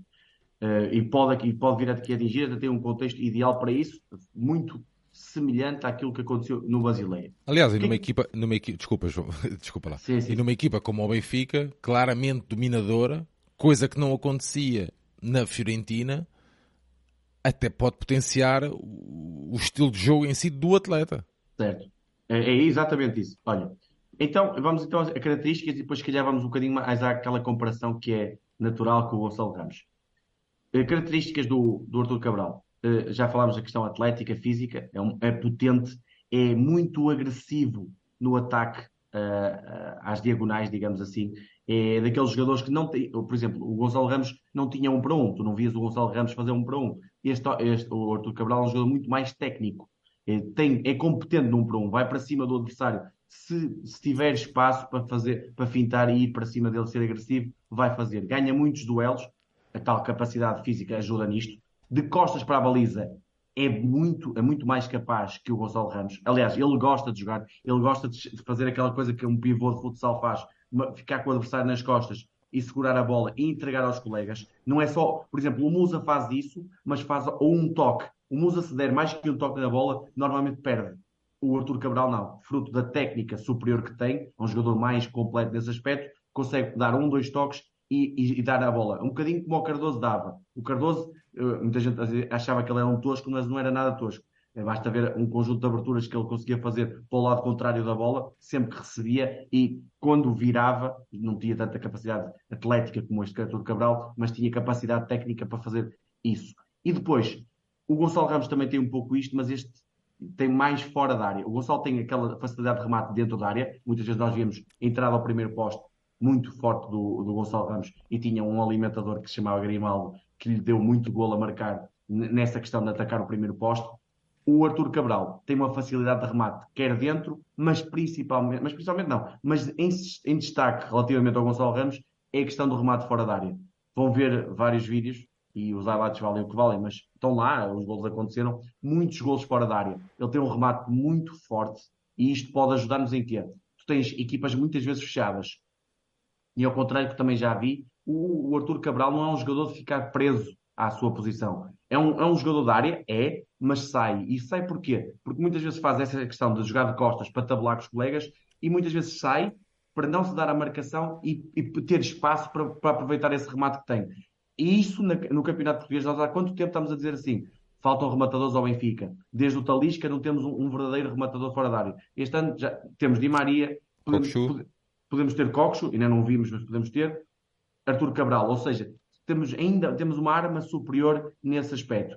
E tudo isto, tudo isto, e há uma coisa que até, eu reparei nisto em vários jogos que vi do Arthur Cabral, que é, não sei se te lembras, o Picado e o, e o Baquer muitas vezes dizem, naqueles, eh, naquelas recordações da época, dizem, o Nuno Gomes marcava muitos gols a cair. Caía. Yeah. Se tu vis muitos gols do Arthur Cabral, é exatamente isso.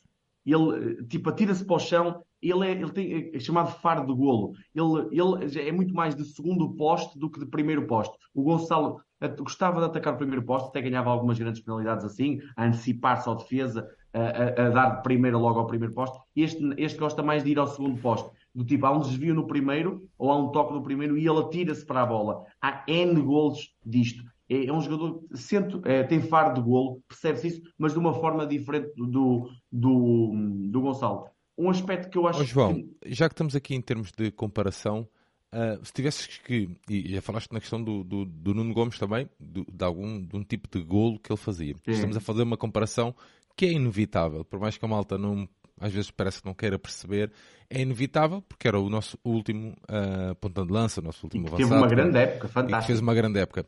Uh, é inevitável, porque é o ponto de referência que nós, estamos, que nós temos. Não é o Musa, uh, é, o, é o Gonçalo, e temos que fazer essa comparação. É, é inevitável. João, mas se tivesses que escolher, e eu muitas vezes perguntava isso ao Rui, um, um atleta num passado recente, na luz, que tenha características parecidas para a malta uh, ter um ponto de referência, quem é que escolherias? Olha, vou dar uma mistura que é difícil, mas eh, eu vou, vou, vou, explicar porque às vezes as pessoas podem não entender, que é Lima Mitroglou. E o que eu quero dizer? O Lima, a okay. potência do Lima, aquela potência de remate que o Lima, lembras do gol com a Juventus, por exemplo? É o que a malta está a partilhar aqui no chat, yeah. Pronto, um bocadinho. E depois o Mitroglou naquele espaço curto e facilidade de remate. Ele tem um bocadinho disso.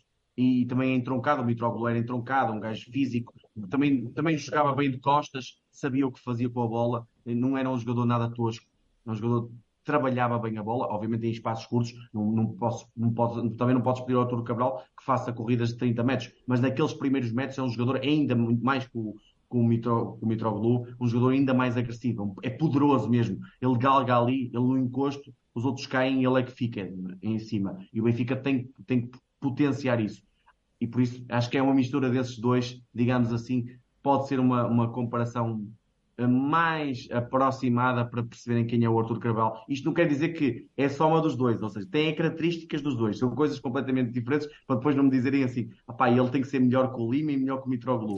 Não, não, não, eu às vezes é que a malta, é, é mais fácil.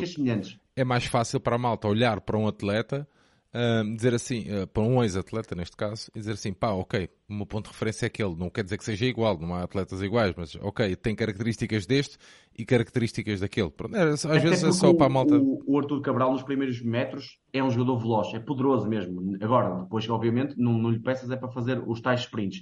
Há uma característica que eu acho que não é tão forte nele. Vi alguns gols dele sim, mas o, o jogo aéreo técnico aéreo, para mim o Gonçalo era melhor, ok? Ou seja, okay. O, a capacidade de cabeceamento eu acho que é melhor.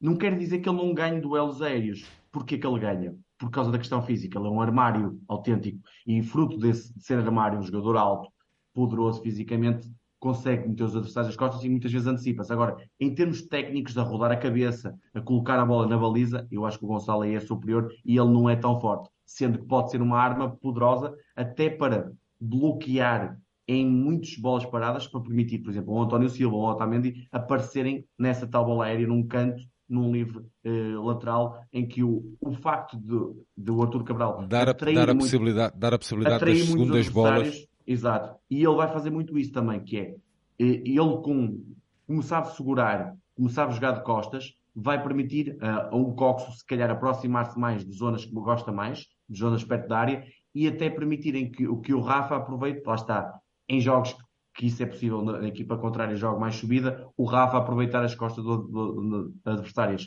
E, portanto, o Arthur Cabral pode nos dar tudo isso. Agora, eh, há depois aquela questão que é muito falada com o Gonçalo Ramos, até às vezes é falada demais e é um bocado injusta porque o Gonçalo não vale só, só com, com isso, não vale só por isso, digamos assim, que é a questão sem bola. Muita gente diz, o Gonçalo é um trabalhador nato, como se o Gonçalo não tivesse feito 27 golos, ok? Eu, percebem o que eu quero dizer? É, é muito sim, isto sim, sim. É. O Gonçalo sem bola é um trabalhador nato, é muito intenso. E não é só um minuto, é 90 minutos. O Gonçalo consegue dar um sprint aos 85 minutos para trás e roubar uma bola, como vimos várias vezes na época passada. E isso não é, é muito raro em qualquer ponta de lança. O que é que o, o Arthur Cabral não, não, vão, não, vão, não, vai, não vai acontecer o Arthur Cabral aos 70 minutos andar a fazer sprints para trás? Esqueçam isso. Agora, aí foi isso que eu também escrevi no texto, que é o Roger Smith vai ter que trabalhar muito essa questão, Arthur Cabral. E essa questão não é tanto se ele aguenta ou não fisicamente, é, é mais a questão mental. O princípio, eu, daquilo que eu vi, e eu não conheço o jogador, mas tá, vejo a postura em campo e percebes algumas coisas que é, é um jogador instável mentalmente. E o que é que é isto? Quando a bola não passa muito por ele, quando ele está, digamos, fora do jogo, não tem, não tem tanta bola, ele, a tendência dele é desleixo, é pá, digamos, desligar-se da equipa. E o que é que faz isso? É, faz que ele fique mais parado no jogo e não tenha, e não, não, não tenha tanta influência. E isso, obviamente, depois os colegas, ao verem isso, eu vi algum, alguns jogos onde colegas na Fiorentina ficaram chateados com ele. Pá, tu tens que correr, meu. Eu sei que tu não estás a ter muita bola, mas tu tens que fazer isto, sacrificar-te pela equipa. Não é um jogador que se gosta muito de sacrificar pela equipa. Digamos, acho que é a melhor, a melhor expressão para perceber. O Gonçalo é um jogador que, se não tivesse bola, estava a marimbar, trabalhava para a equipa.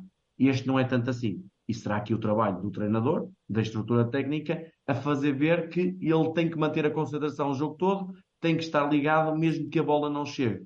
E, portanto... Mas, oh João, o Vitor Castro diz aqui, oh João, uh, tudo bem, e depois não estava na maioria das vezes no sítio dele na área para rematar. Não, ele consegue uh, fazer isso. Ele... Não, não, estavas Gonçalo... a, a, falar do Gonçalo, não é? Sim. Da questão de, de, de trabalhar. E o Vitor está a dizer isto aqui, que na maioria das vezes no sítio dele da área para rematar. Eu, eu, quero, eu não quero um ponta de lança para vir à defesa recuperar bolas. Isso não é de ponta de lança. Certo. Mas tem que é haver assim, aqui um. É um eu estou a perceber, estou a perceber. Só estou a tentar também trazer aqui mas, a opinião é da assim, malta. Claro, e bem, e bem. A questão é a seguinte: eh, se ele. ele eh, o Vitor disse que ele queria um ponta de lança que estivesse na área. Mas o, tal ponta de lança marcou 27 golos sem grandes penalidades. E ele, para marcar os 27 golos e, e praticamente 99%, eu não, eu não lembro nenhum gol fora da área do Gonçalo, mas pronto, pode ter tido um ou outro fora da área. 90 e muitos por cento foi tudo dentro da área. Ou seja, ele estava lá para finalizar podem dizer assim: o Gonçalo às vezes revela alguma ineficácia, mas eu acho que o Gonçalo pós-mundial é um Gonçalo ainda melhor nesse ponto de vista. É um Gonçalo mais acutilante, é um Gonçalo que quer mais aparecer no jogo, é menos, está menos escondido. Mesmo com bola, mostra-se ao jogo. Precisa melhorar muita coisa com bola, sim. Tecnicamente não é um jogador muito, muito dotado. Por exemplo, o Gonçalo era muito superior. Era mais superior, era superior ao, ao Arthur. De, tecnicamente, tecnicamente. Não, não, não, não, não. O Arthur, é, não, não, okay. não. O, o Arthur é, é claramente superior ao Gonçalo. O Gonçalo tem que trabalhar muito. Há muitas vezes a recepção de bola, muitas vezes a, a, a, questão de segurar, ele, mas, mas é, faz parte das características dele. Ele não é um jogador tanto disso, é um jogador mais de aproveitamento da área. Eu, eu sempre penso, eu sempre disse, ao longo da, da, trajetória do Gonçalo, e eu acompanhei ao longo da formação, ele passou, de, as pessoas não, não, se podem lembrar, não se podem esquecer que ele passou de 8 para 10, 9,5 com o Jesus, não é? E depois é que se assumiu como 9. Aliás, ele tem aquela declaração na, na entrevista que deu. O Roger Smith disse: Eu sou, eu quero-te a ti como o número 9 da equipa. Porquê? Porque ele sentiu que dentro da área, dentro do chamado espaço do ponta de lança, do ponta de lança mais estático, com bola, ele podia ser importante na capacidade de cruzamento que tinha o Grimaldo, na capacidade de colocar a bola por cima da, da, da, da defesa, como tinha o Enzo, na capacidade veloz do Rafa encontrar espaços e ele muitas vezes eh, perto da, da, da, baliza encostar, mas é preciso estar lá e o Gonçalo tinha isso, de encostar, muitas vezes lembra-te dos, dos, dois gols ao Sporting e portanto eh, são características distintas. Eu não acho nada que seja um espelho, ou seja, o Artur Cabral seja o espelho do Gonçalo Ramos. Agora, mais uma vez, o Roger Smith tem aqui um desafio que é vai ter que mudar algumas dinâmicas. Isto aconteceu agora com, com o Porto todos nós percebemos que as dinâmicas da primeira parte do Benfica foram completamente diferentes da segunda, no sentido de já tinhas ali um avançado de referência que te conseguiu ganhar muitas bolas, muitos duelos, que te permitiu avançar no terreno e permitiu-te dominar o adversário e ganhar bolas mais, acima, mais em cima da área do adversário. E, então portanto... tens de ter, um, tens de ter eu, eu, vi esta, eu, vi esta, eu vi esta expressão e queria usá-la aqui também no Benfica Independente. Oh, João, tem que ser uma equipa mais híbrida. Uh, não, sim, é, ou seja, o que é que eu te quero dizer? Híbrida no sentido de. não, estou a brincar. Não, não, não, não, equipa... mas, mas, ou seja, mas pode acontecer isso que é. O Arthur Cabral é um jogador que te pode aproveitar espaço das costas. Atenção, não é um jogador. Olha, o Gonçalo eu não acho que seja tanto disso.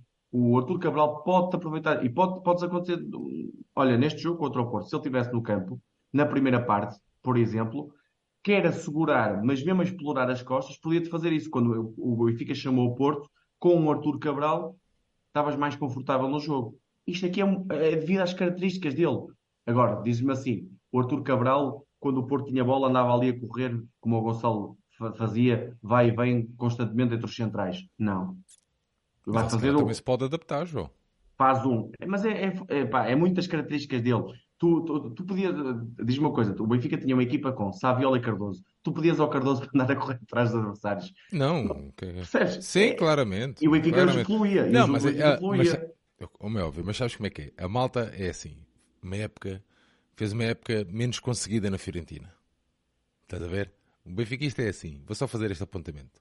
Ei, vamos buscar um gajo de 20 milhões à Fiorentina. Foda-se, o gajo fez meia dúzia de golos e a maior parte deles foi na Conference League e não sei o quê. Pá, eu não estou a dizer que ele vai ser um Jonas, mas Jonas veio na condição que veio.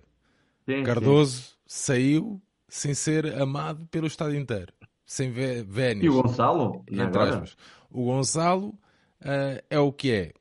Portanto, até nós aqui, enquanto adeptos, temos que arranjar aqui um equilíbrio que parece que nos Claro, falta certo. muitas vezes, estás a ver? É só isso que eu estou a dizer. Não, Pá, eu, eu, em resumo, Sérgio, eu acho que, e, e disse isto até na altura que o, o nosso amigo Gonçalo Mendes me perguntou, na altura que saiu o nome Arthur Cabral, eu disse, pá, olha, tu tens Di Maria, tens Neres, tens Rafa, e, e tens, e também tens muito Bá, eu acho que o Bá, em jogos em que tu vais dominar mais, pode-te dar muitos cruzamentos que o Arthur Cabral possa aproveitar, tal como aproveitou o Gonçalo, até me lembro do- da última época, o, o jogo com Santa Clara, é logo uma evidência disso o Arthur Cabral vai aproveitar muito destes jogadores. Pá, teres um Di Maria na equipa é teres, se calhar, 10, 15 assistências de golo por ano. Mas fácil. Mesmo teres um, um Neres, o Neres, o ano passado, eu não sei quantas assistências fez, mas se calhar fez umas 15, umas 10. Um Bá desta vida, se calhar fez umas 10. Não tens o Grimaldo, não.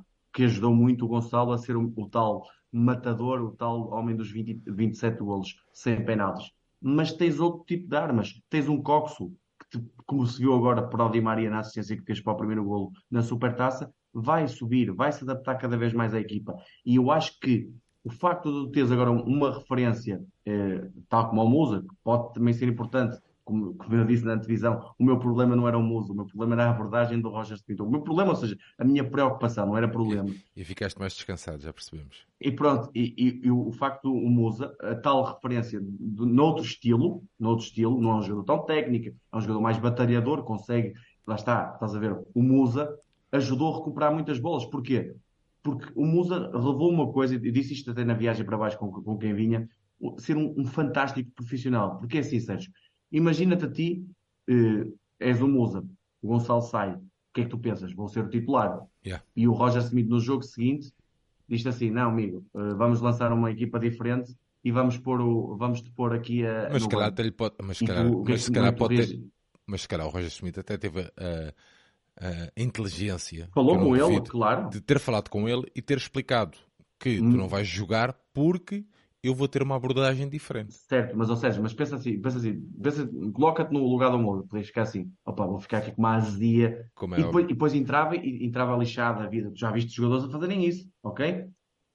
Ficava lixado da vida e entrava mal. Não, o que é que ele fez? Ele entrou e disse assim: calma, eu sou o número um, eu vou, eu vou ajudar a resolver esta porcaria toda. E aí, e, e esta mentalidade que tem que estar inserida, porque é o mais fácil, e eu acho que vai acontecer, é o Arthur Cabral ser o nosso ponta de lança um da hierarquia. Mas neste momento, o nosso ponta número um da hierarquia chama-se Petar Musa e tem que jogar no Bessa e ser o titular. E eu acredito até, aliás, disse lá no, no podcast do, do Xadrezado, que eu acho que ele vai marcar. Porque é um jogador que tem golo.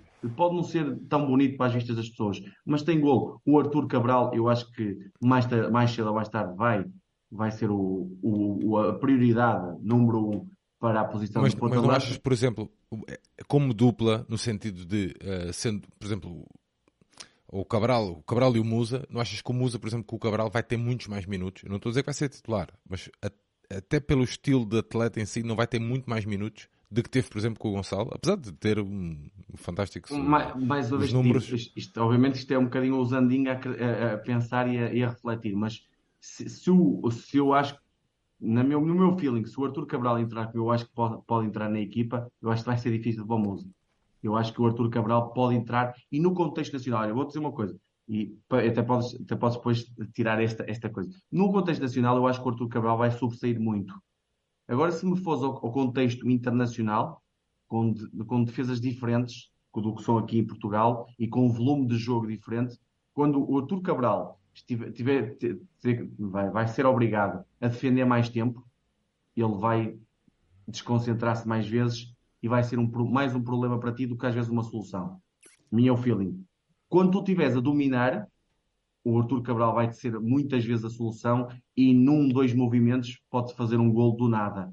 Do nada no sentido da bola cai ali na, na zona do, da meia-lua e está o Arthur Cabral, manda-te o remate e faz-te um gol e tu dizes Rei Arthur, em Portugal é o Rei Arthur. Estou a falar entre aspas, ok?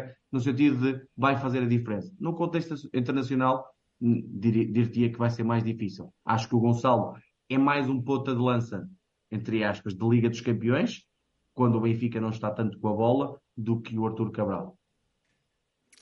Muito bem, João, muita malta aqui com dúvidas, o que acaba por ser também um, normal. normal. Agora, entre dúvidas e queimar atletas, isso aí não contem connosco. Uh, ainda por cima, epá, são contextos completamente diferentes, são epá, ligas completamente diferentes, são estilos de jogo completamente diferentes, são dimensões de clube completamente diferentes. Aliás, uh, há um ou outro clube em Itália que se pode comparar uh, ao Benfica, mas portanto são coisas completamente diferentes. mas eu percebi a, a, tua, a, tua, a tua questão aí, principalmente até dos jogos de, de Liga dos Campeões, em que o Benfica provavelmente houve ali com o PSG, uh, com a Juventus o Benfica, mas com o PSG em que o Benfica não teve tanta bola em certas partes do jogo uh, e foi uma equipa mais uh, teve que ser solidária, o solidária e o coletivo teve que se entreajudar. Eu, eu percebi a, a, tua comparação e não sei se o Arthur realmente uh, será esse atleta que o Gonçalo foi, nesse contexto em específico. mas pronto. João, para fecharmos tô, aqui. Eu, diz. Em suma, Sérgio, eu estou contente Fiquei, fiquei contente com, a, com o reforço que vai ser o, Arthur Cabral. Faz-te Acredito... faz confusão o dinheiro? Não faz. Pá, é assim, relativamente a isso, posso ir. É, é, coisa que eu menos gosto de falar, como tu sabes, mas eu posso ir eu isso. Sei, é eu sei, porque a malta. É assim, só que a malta esquece. É, ninguém vai vender ao Benfica. A malta também se esquece isso, pá. Ninguém vai vender ao Benfica barato. O Benfica, se quiser ir buscar o Pedro Malheiro, vai ter que largar uma nota. Ou seja, e hoje em dia os 20 Epá, milhões. É o que é, os 20 milhões de hoje não são os 20 milhões de, de, há 3 anos ou 4 anos atrás. Claro. Hoje em dia, qualquer jogador, entre aspas, vale 10, 15 milhões. Uh, se tu pensares assim em, em, jogadores que. Olha, o Sporting hoje vendeu um jogador que fez que é 5, 6 jogos completos na equipa principal e vendeu por 15 milhões ao Everton, o Shermiti. O que é que o Shermiti fez? Praticamente nada. E, no entanto, Sim, valeu que mostrou para. Sim, sim, sim. Não quer dizer que não venha ser bom atleta, quer, bom jogador. Queres mas... ir buscar o melhor marcador da Conference e o, e o melhor marcador da Fiorentina, que é, estavas tá, a falar de um, um, dos quatro campeonatos mais competitivos do mundo por uh, tudo e meia, pá, faz parte do mercado hoje em dia. Eh, nunca ias buscar um avançado de qualidade por, por muito, muito abaixo disso. Não, não, não, não dava, era, era impossível. É, é muita questão de e, e, eu acho que isso era importante, aliás, quando me falaram então, no, no, aliás, no o Beltrán. Tiago, o, Tiago, o Tiago Silva está a dizer aqui que o Sporting acaba por pagar 18 milhões agora por um atleta que, que nem uma internacionalização tem, não é? Pronto, é, é isso. E, mas estou a dizer, a questão do Beltrán, por exemplo, que se falava, o meu receio do Beltrán era a questão da adaptação à Europa. Porque tu estás numa, numa posição que saiu o Gonçalo e tu não podes falhar. Tu tens que, aquele gajo tem que chegar, ver e vencer. No sentido é. de não pode dar, não pode dar aqui adaptação. Já sabemos como é no Benfica. Se o, marca, se o teu homem golo falhar, Bom, todo, para, todo, volume... para todos os efeitos, o Arthur adaptou-se bem à Europa. Sim, sim, sim, sim. Já tem vários anos de Europa, já percebe li, uh, uh, Ligas Europas, Conference Ligas, a Liga Italiana, onde tem defesas que são muito mais em termos, então, em termos táticos, são muito mais poderosos a esse nível do que no campeonato português e, então em dimensão física aqui em Portugal há muito poucos centrais que possam aguentar uma besta daquelas. Agora, tem que ser bem servida. Não há nenhum avançado no mundo que jogue sozinho, nem aqueles que eram, mesmo o Alan, ainda hoje estava a ver, pá, é, é, óbvio que ele em dois momentos faz dois golos, mas foi servido, precisa um, Pablo, um, um Alvarez chegar ali, e o Juliano Alvarez chegar ali e, e, tocar a bola para o Alan, e o Alan fazer golo está no, no sítio certo, está. O Arthur Cabral também pode, não estou a comparar, obviamente, nem nada disso, mas também pode estar, pode ter que ter jogadores a servir e compreender o jogo da equipa. Há aqui uma adaptação a fazer que pode ser mais rápida, acredito eu, e acredito que mais tarde ou mais cedo será o nosso avançado de referência. Por exemplo, não digo, espero que no Bessa não entre, porque era bom sinal, sem sinal que se calhar o Musa estava bem e não era preciso colocar um avançado em campo mas, por exemplo, no jogo com o Estrela Amador na segunda jornada, acredito que o Arthur Cabral já possa ter minutos e possa mostrar o que vale. Eu concordo totalmente com este perfil. João, aquele maluco lá do campeonato belga que tu tinhas falado, era. Tens ideia dos valores? Não. que maluco do campeonato belga? Do, que, do Clube Bruges. Que é o defesa esquerdo? Ai não, o Não, avançado, o- o, o avançado. o, Ju- o Jude Lá. Pá, nunca era abaixo de 20 milhões, acredito eu. E eu, sei que, por exemplo, o lateral esquerdo do, do Clube Bruges foi eh, o Benfica, não, não digo que tocou à porta, mas tentou perceber e, e chegaram lá valores acima até disso. Estamos a falar de um defesa esquerdo. E o Benfica, por exemplo, não foi buscar o Querquês, que pedia valores perto do que ia ganhar o Di Maria. Portanto, eh, o mercado está assim. eh, e, e as pessoas têm que entender que é, é isso que eu digo. O Benfica não controla. O Benfica não controla. Não, não diz ao jogador: olha, amigo, eu vou-te dar isto e tu aceitas. Pá, o jogador tem, eh, o, o jogador não ama o Benfica, o jogador não, não vive para, jogar no Benfica. É uma oportunidade que possa ter. Se tiverem as, as duas vontades eh, de acordo, sim, pode-se dar um negócio. Mas muitas vezes não estão. Ah, E isso é, faz parte da lei do mercado. Eu acho que o Benfica está a trabalhar mais uma vez bem no mercado.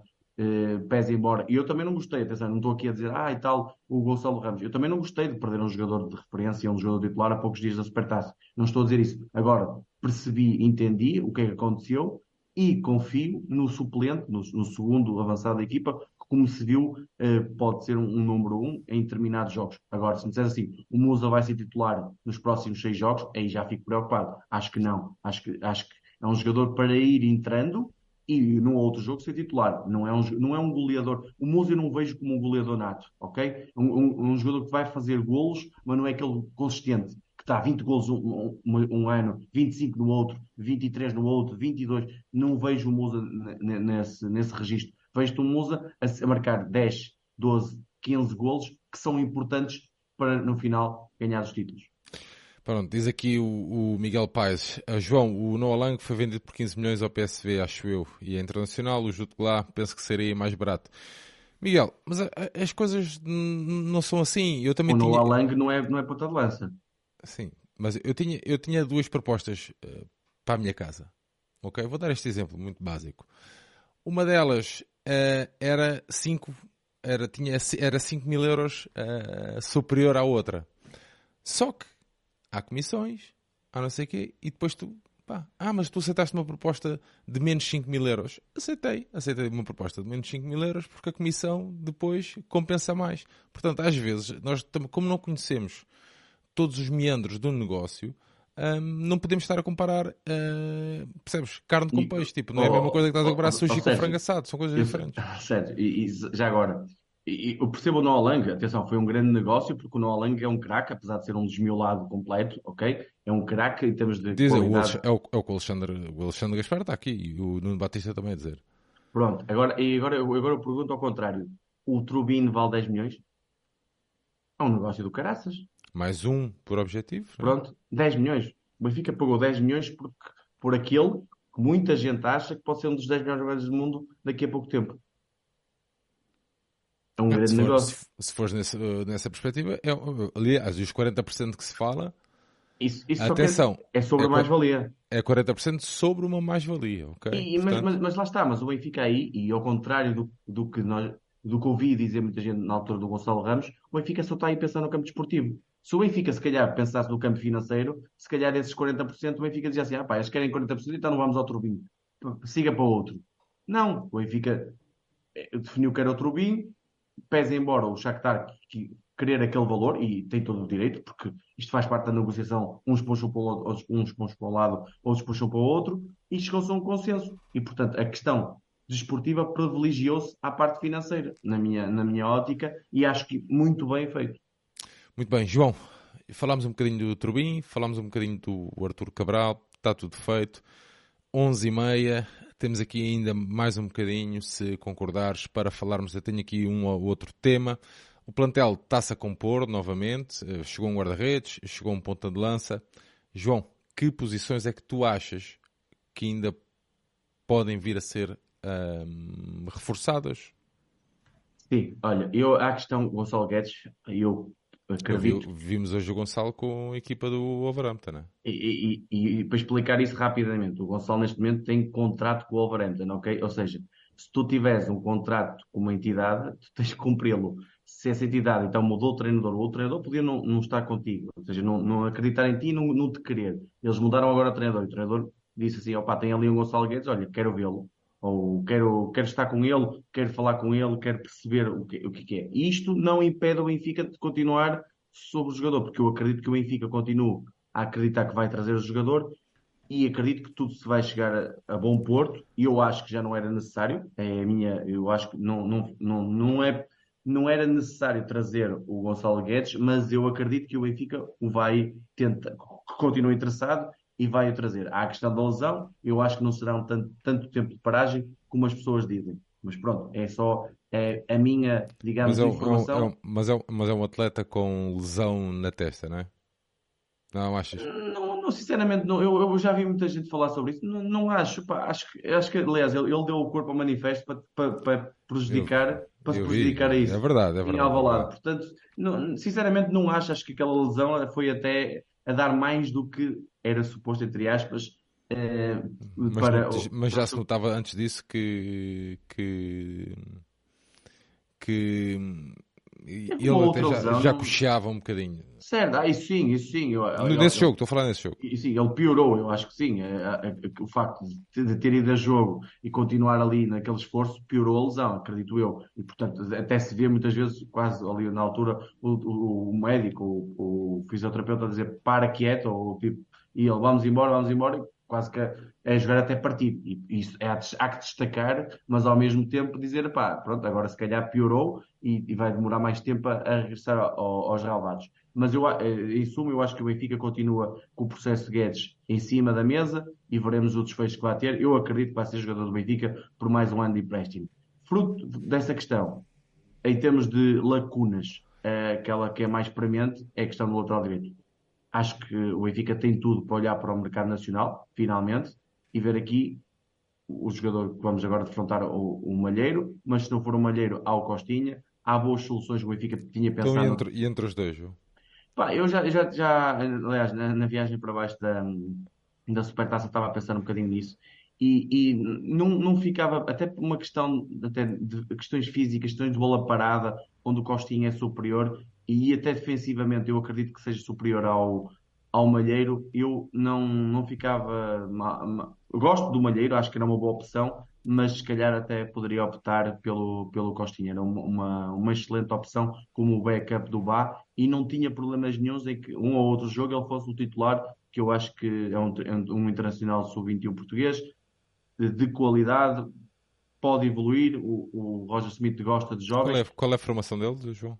É, é Vila do Conde mesmo? Não? Eh, eu creio que não. Eu creio que okay. não. Agora não tenho a certeza absoluta, para não quero estar aqui a dizer errado, mas é, é um jogador que é, é, alto, tem boa chegada, boa capacidade de cruzamento, defende bem por dentro. Eu acho que é um jogador um, completo que ainda tem margem de, de evolução e podia ser um, um excelente back do, do, do Bar. Agora aqui a questão é, eu acho que é uma, uma muitas vezes é, é conseguir convencer o Roger Smith a olhar para o mercado nacional. Isto não quer dizer que ele não olhe totalmente, não é? No sentido de, pá, vê ali um bom jogador assim, mas se calhar não é prioridade na cabeça dele. A prioridade se calhar estão outros mercados, como aqui o, o outro na altura falou connosco, e aqui é, se calhar faz parte da, da função do scouting barra estrutura gestão desportiva, convencer o Roger Smith que há no mercado português um, dois, três jogadores, as tais, tais shortlists, que podem ser uh, boas para, para essa lacuna que nós temos e aí há outra, depois há outra decisão a ter, que é se o João Vitor for puxado para o central e vier um lateral direito, veremos quem será um dos centrais a saltar. E aqui há uma dúvida, que é, vai chegar com o Tomás Araújo e se calhar vai jogar pouco, porque já se percebeu que o Morato é o terceiro claramente, e eu sei que o Roger Smith adora o Morato, atenção, agora está aqui decisões a tomar e, e quando o Otamendi é o líder, como se viu, e se apresenta daquela maneira, é muito difícil tirar-lhe o lugar. Portanto, veremos aqui, eu acredito que até ao final do mercado pode haver ainda uma indecisão no sentido de o que é que é melhor para o Benfica? O Tomás Araújo rodar mais um ano ou o Tomás Araújo ser o nosso quarto central e jogar pouco este ano? Acho que até ao final do mercado vamos ter um bocadinho essa resposta e, independentemente disso, o João Vitor ficará ou não no, no plantel. Depois há uma questão que eu sei que vem sendo falada pelos benfiquistas e eu não sei se, se poderá ir mais além, mas se o Chiquinho não era mal pensado, apesar de que eu gostar, tu sabes aqui do Chiquinho, acho que é um elemento de grupo e importante para as grandes figuras do grupo. Eh, se sair e tiver uma boa oportunidade, porque assim, ele também tem vida, tem família, e se surgir uma boa oportunidade, seja lá onde for, e fala-se na Rússia, eu sei que é problemático nesta questão, mas pronto, é decisão dele. Se for assim, e, for, e certamente vai ganhar mais dinheiro, é uma oportunidade que pode ter e, e se calhar vai aproveitar, né? E aí o Benfica ter um, um jogador mais próximo de um Tino. O que é que eu quero dizer com isto? Não só forte ofensivamente, mas também forte defensivamente para número 6. E portanto aí não, Benfica... há, um, não há um na, na América do Sul? Pá, não vamos por aí, que senão é isso, isto nem pode ser falado noutros campos e, e pode ser complicado. Mas, mas sim. Há um atleta na América do Sul. Há, há, há, há, há vários, acho... há vários não, atletas na América um do deles, Sul. Há um deles que até podia ser uma alcunha tua. Uh, exato, que, exato. que encaixava não, aqui, e, é filho, acho e, é filho, eu. e é filho de um dos melhores número 6 da história do futebol. E, e vou portanto... dizer uma coisa, é dos gajos que eu mais. Pá, eu não... O Pronto, pai, estamos a falar, falar do Federico falar, Redondo. Estou a falar do pai, estou a falar do pai. Eu sei, mas... estás, a, estás, a, falar do Fernando e estamos aqui a falar do Federico, que joga no Argentino Júnior, que é um jogador pá, que ou o Benfica ou o Benfica, estamos a falar do Benfica, mas aqueles clubes de média dimensão no sentido financeiro do termo, pega agora, ou então ele vai para, um, para o topo, porque é um jogador. Eu digo, quando comecei a ver o, o Federico, disse: eh, este jogador não existe quase em lado nenhum, é muito completo, porque ele consegue ser o Tino, o João Neves e o Cox ao mesmo tempo. Porra, é muito... se os meus filhos, se os meus, juro isto é mesmo verdade, se um dos meus filhos tiver a qualidade que o pai tem, também vai ser dos melhores do mundo. A nível Exato. de pés, a nível de pés. É, ou matraquilhos, por exemplo, a virar francos. Mas, eu vou dizer uma coisa, olha que o filho, uh, pá, é mesmo filho do pai.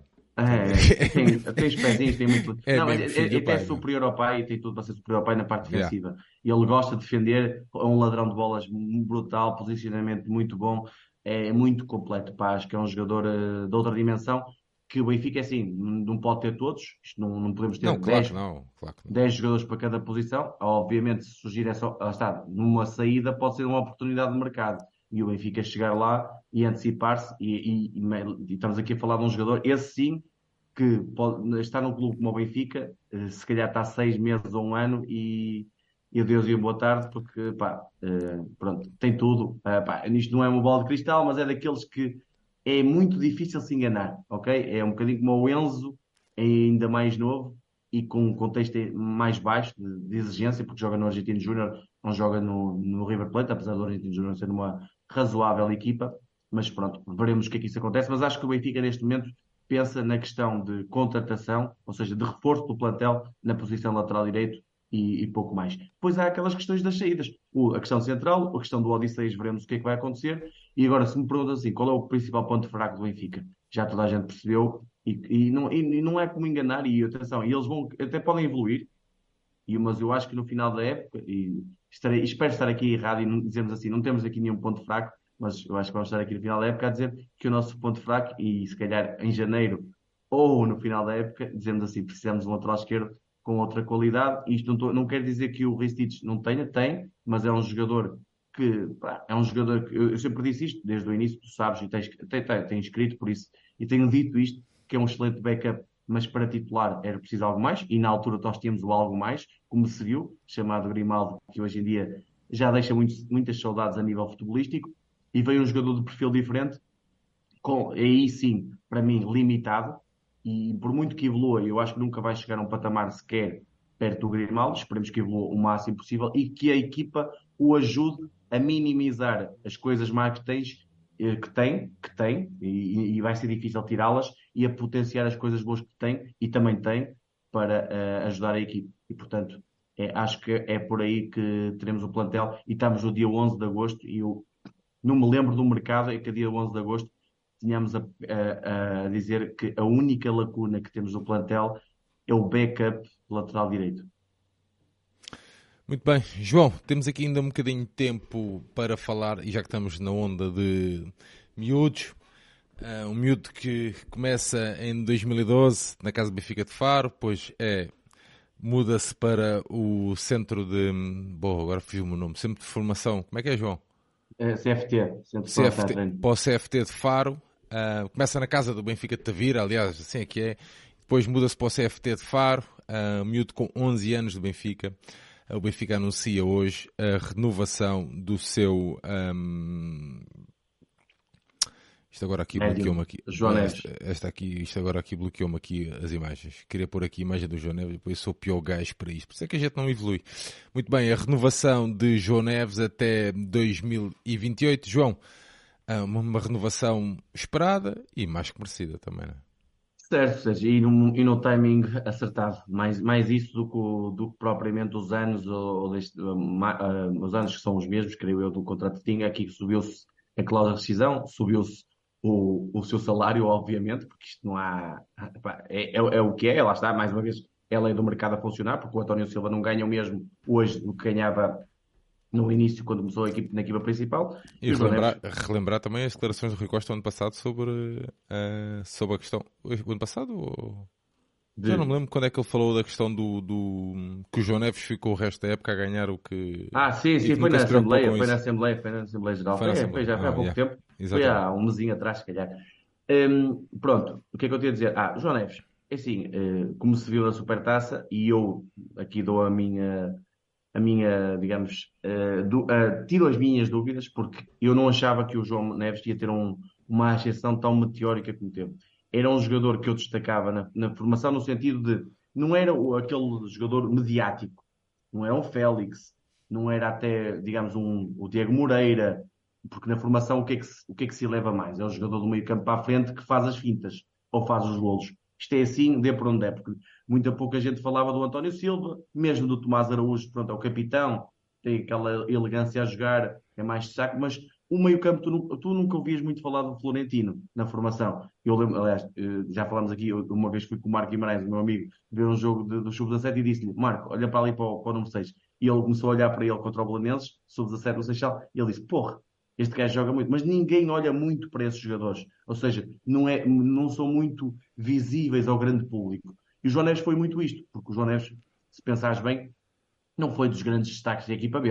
Nunca foi aquele jogador que sobressaiu de uma forma imensa. No Júnior, sim, teve muito bons desempenhos, eh, em escalões mais abaixo também, mas era aquele pequenino que ainda não se percebia se ia, se ia ser o 10, o 8, que ele jogava muitas vezes a 10, ou se ia ser o 8, se ia, quem é que ia ser no futebol? E aqui, mais uma vez, muito mérito para o Roger Smith, acreditou nele, na sombra, lá está, tá, teve a ser trabalhado e no momento certo, e ele foi na altura na Taça Liga, começou a ser chamado para o banco de suplentes, aproveitando mais uma vez, lá está, a saída do Enzo. O que é que, que, é que permitiu o Enzo? Que cada um fosse subir na hierarquia. Ou seja, o Chiquinho deu mais um passo e o João Neves deu mais um passo. Quando o Chiquinho baixou, o João Neves, na fase mais complicada da última época, disse assim: Estou aqui presente. E o João Neves, eu sei que as pessoas não gostam de ser chamado, que eu lhe chame isto, eu, eu já lhe chamei mini Pirlo, naquele sentido de, do, do, trabalho que está a ser feito de 10 para 6, e eu cada vez mais acho isso, porque o 6 a nível mundial tem, vai, vai, vai ser, o futebol está, está, está talhado para isso, vai ser cada vez menos Tino e mais Rodrigo. O que é que eu quero dizer com isto? Os jogadores que tenham qualidade com bola do que aquele jogador que é o tampão. O futebol está, está a, a, ser, a ir por esses caminhos. E, portanto, o João Neves está a ser um bocadinho trabalhado nesse sentido. Acho eu, é aquele feeling que tenho. Mas eu, eu continuo a dizer que a melhor comparação possível do João Neves é o Moutinho. Pá, eu, eu, sei que jogou nos rivais, mas a realidade é esta. Eu vejo muitos movimentos exatamente. Aliás, estava a ver a Supertaça e estava a dizer assim: pá, é, é aquilo, é, exatamente aquilo. A forma de jogar é, é. Porquê? Porque ele consegue, sem bola, encostar aos adversários e roubar a bola.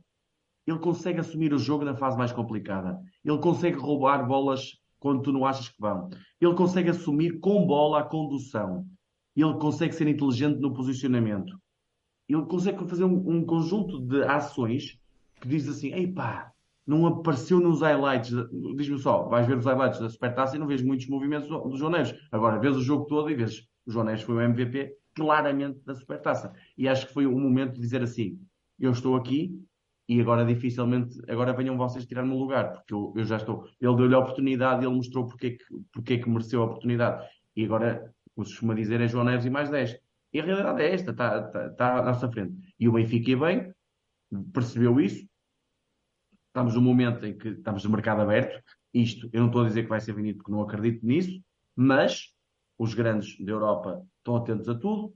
O João Neves começa a destacar e começa a entrar na Liga dos Campeões, que é o, maior palco onde estão os, os olhos de todo o mundo, tem tendência a, a, a ser falado mais e depois a aparecerem propostas e o Benfica tem que ser salvaguardado. E aqui sim, a colocação de uma cláusula de rescisão, penso que é acima dos 100 milhões e com um salário de acordo com isso, faz todo o sentido e para o futuro. Mas neste momento, o que, é que os benfiquistas têm que pensar não é pensar que o João Neves vai ser vendido no futuro. Tem que pensar assim: o João Neves vai ser um dos nossos, um daqueles que se sente, mas mais importante até que isso, é um jogador de grandíssima qualidade, muitíssimo inteligente, que nos pode ser muito, muito útil ali no meio campo para segurar as pontas e dar a dinâmica que nós precisamos com e sem bola à equipa foi isso que ele fez num jogo, se calhar, de maior exigência a nível nacional, que é contra o nosso principal rival, onde ele se destacou claramente. Muito bem, então diz aqui o Pedro que são 120 milhões. Pá, eu por acaso não tenho bem, bem, bem, bem a certeza. Também tinha ideia que era acima dos 100, mas não sei bem qual é um, a cláusula de rescisão. Mas pá, também não quero terminar. A bola fala em 120 milhões, diz aqui o Cristiano também. Um, 120, já, é o que a malta está aqui a partilhar. Mas o Alexandre diz 100. Bom, seja o que for, não vamos terminar este episódio é a falar dinheiro. de cláusulas de rescisão, porque fogo, é muita guita e, epá, e não, não é isso que, que, que, nos move. Muito bem, João, temos aqui quase duas horazinhas de programa, já falámos de Turbem, já falámos de Cabral, falámos também um bocadinho de João Neves, falámos de algumas lacunas que o nosso plantel possa ou não ter, na tua perspectiva também. À altura de darmos aqui um abraço à malta, desejar um bom fim de semana. Vamos lá, João. Isso. E de combinarmos a fazer então uh, o... quando chegar o Félix, não é? o que é que tu vais dizer? Olha, um, agradecer à malta mais uma vez e o carinho, pá, ainda agora na, na super taça encontrei um, pagaram, um... pagaram de cervejas, não?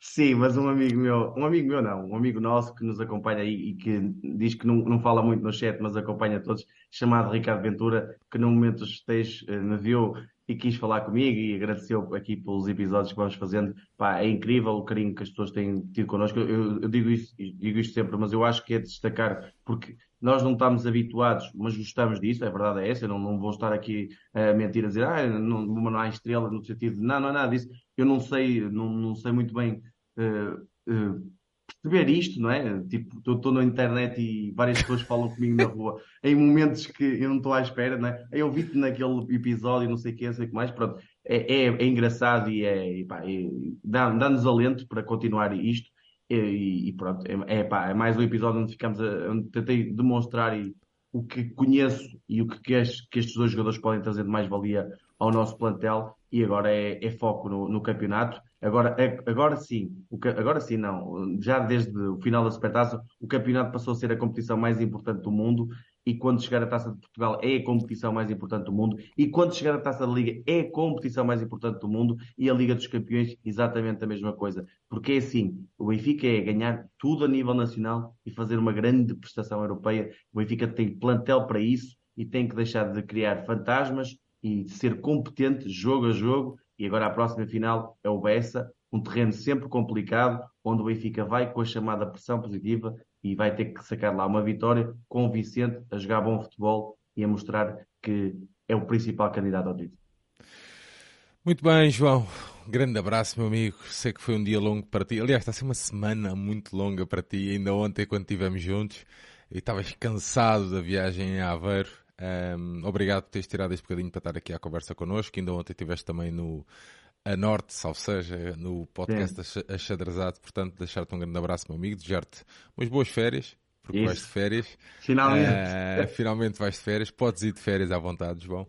Uh, e deixar-te um grande abraço, desejar-me boas, boas férias. Um. Obrigado. A malta que nos acompanhou esta noite, deixar-vos um grande abraço. Obrigado por estarem desse lado e terem estado aqui quase, quase duas horas no final de uma semana para muitos de vocês de trabalho, para outra malta se calhar de férias, mas obrigado por terem tirado um bocadinho do vosso dia para nos estarem aqui a acompanhar em direto e peço-vos, antes de me ir embora, se ainda não fizeram, não se esqueçam de deixar aqui o like no vídeo, que é muito, muito, é importantíssimo para nós.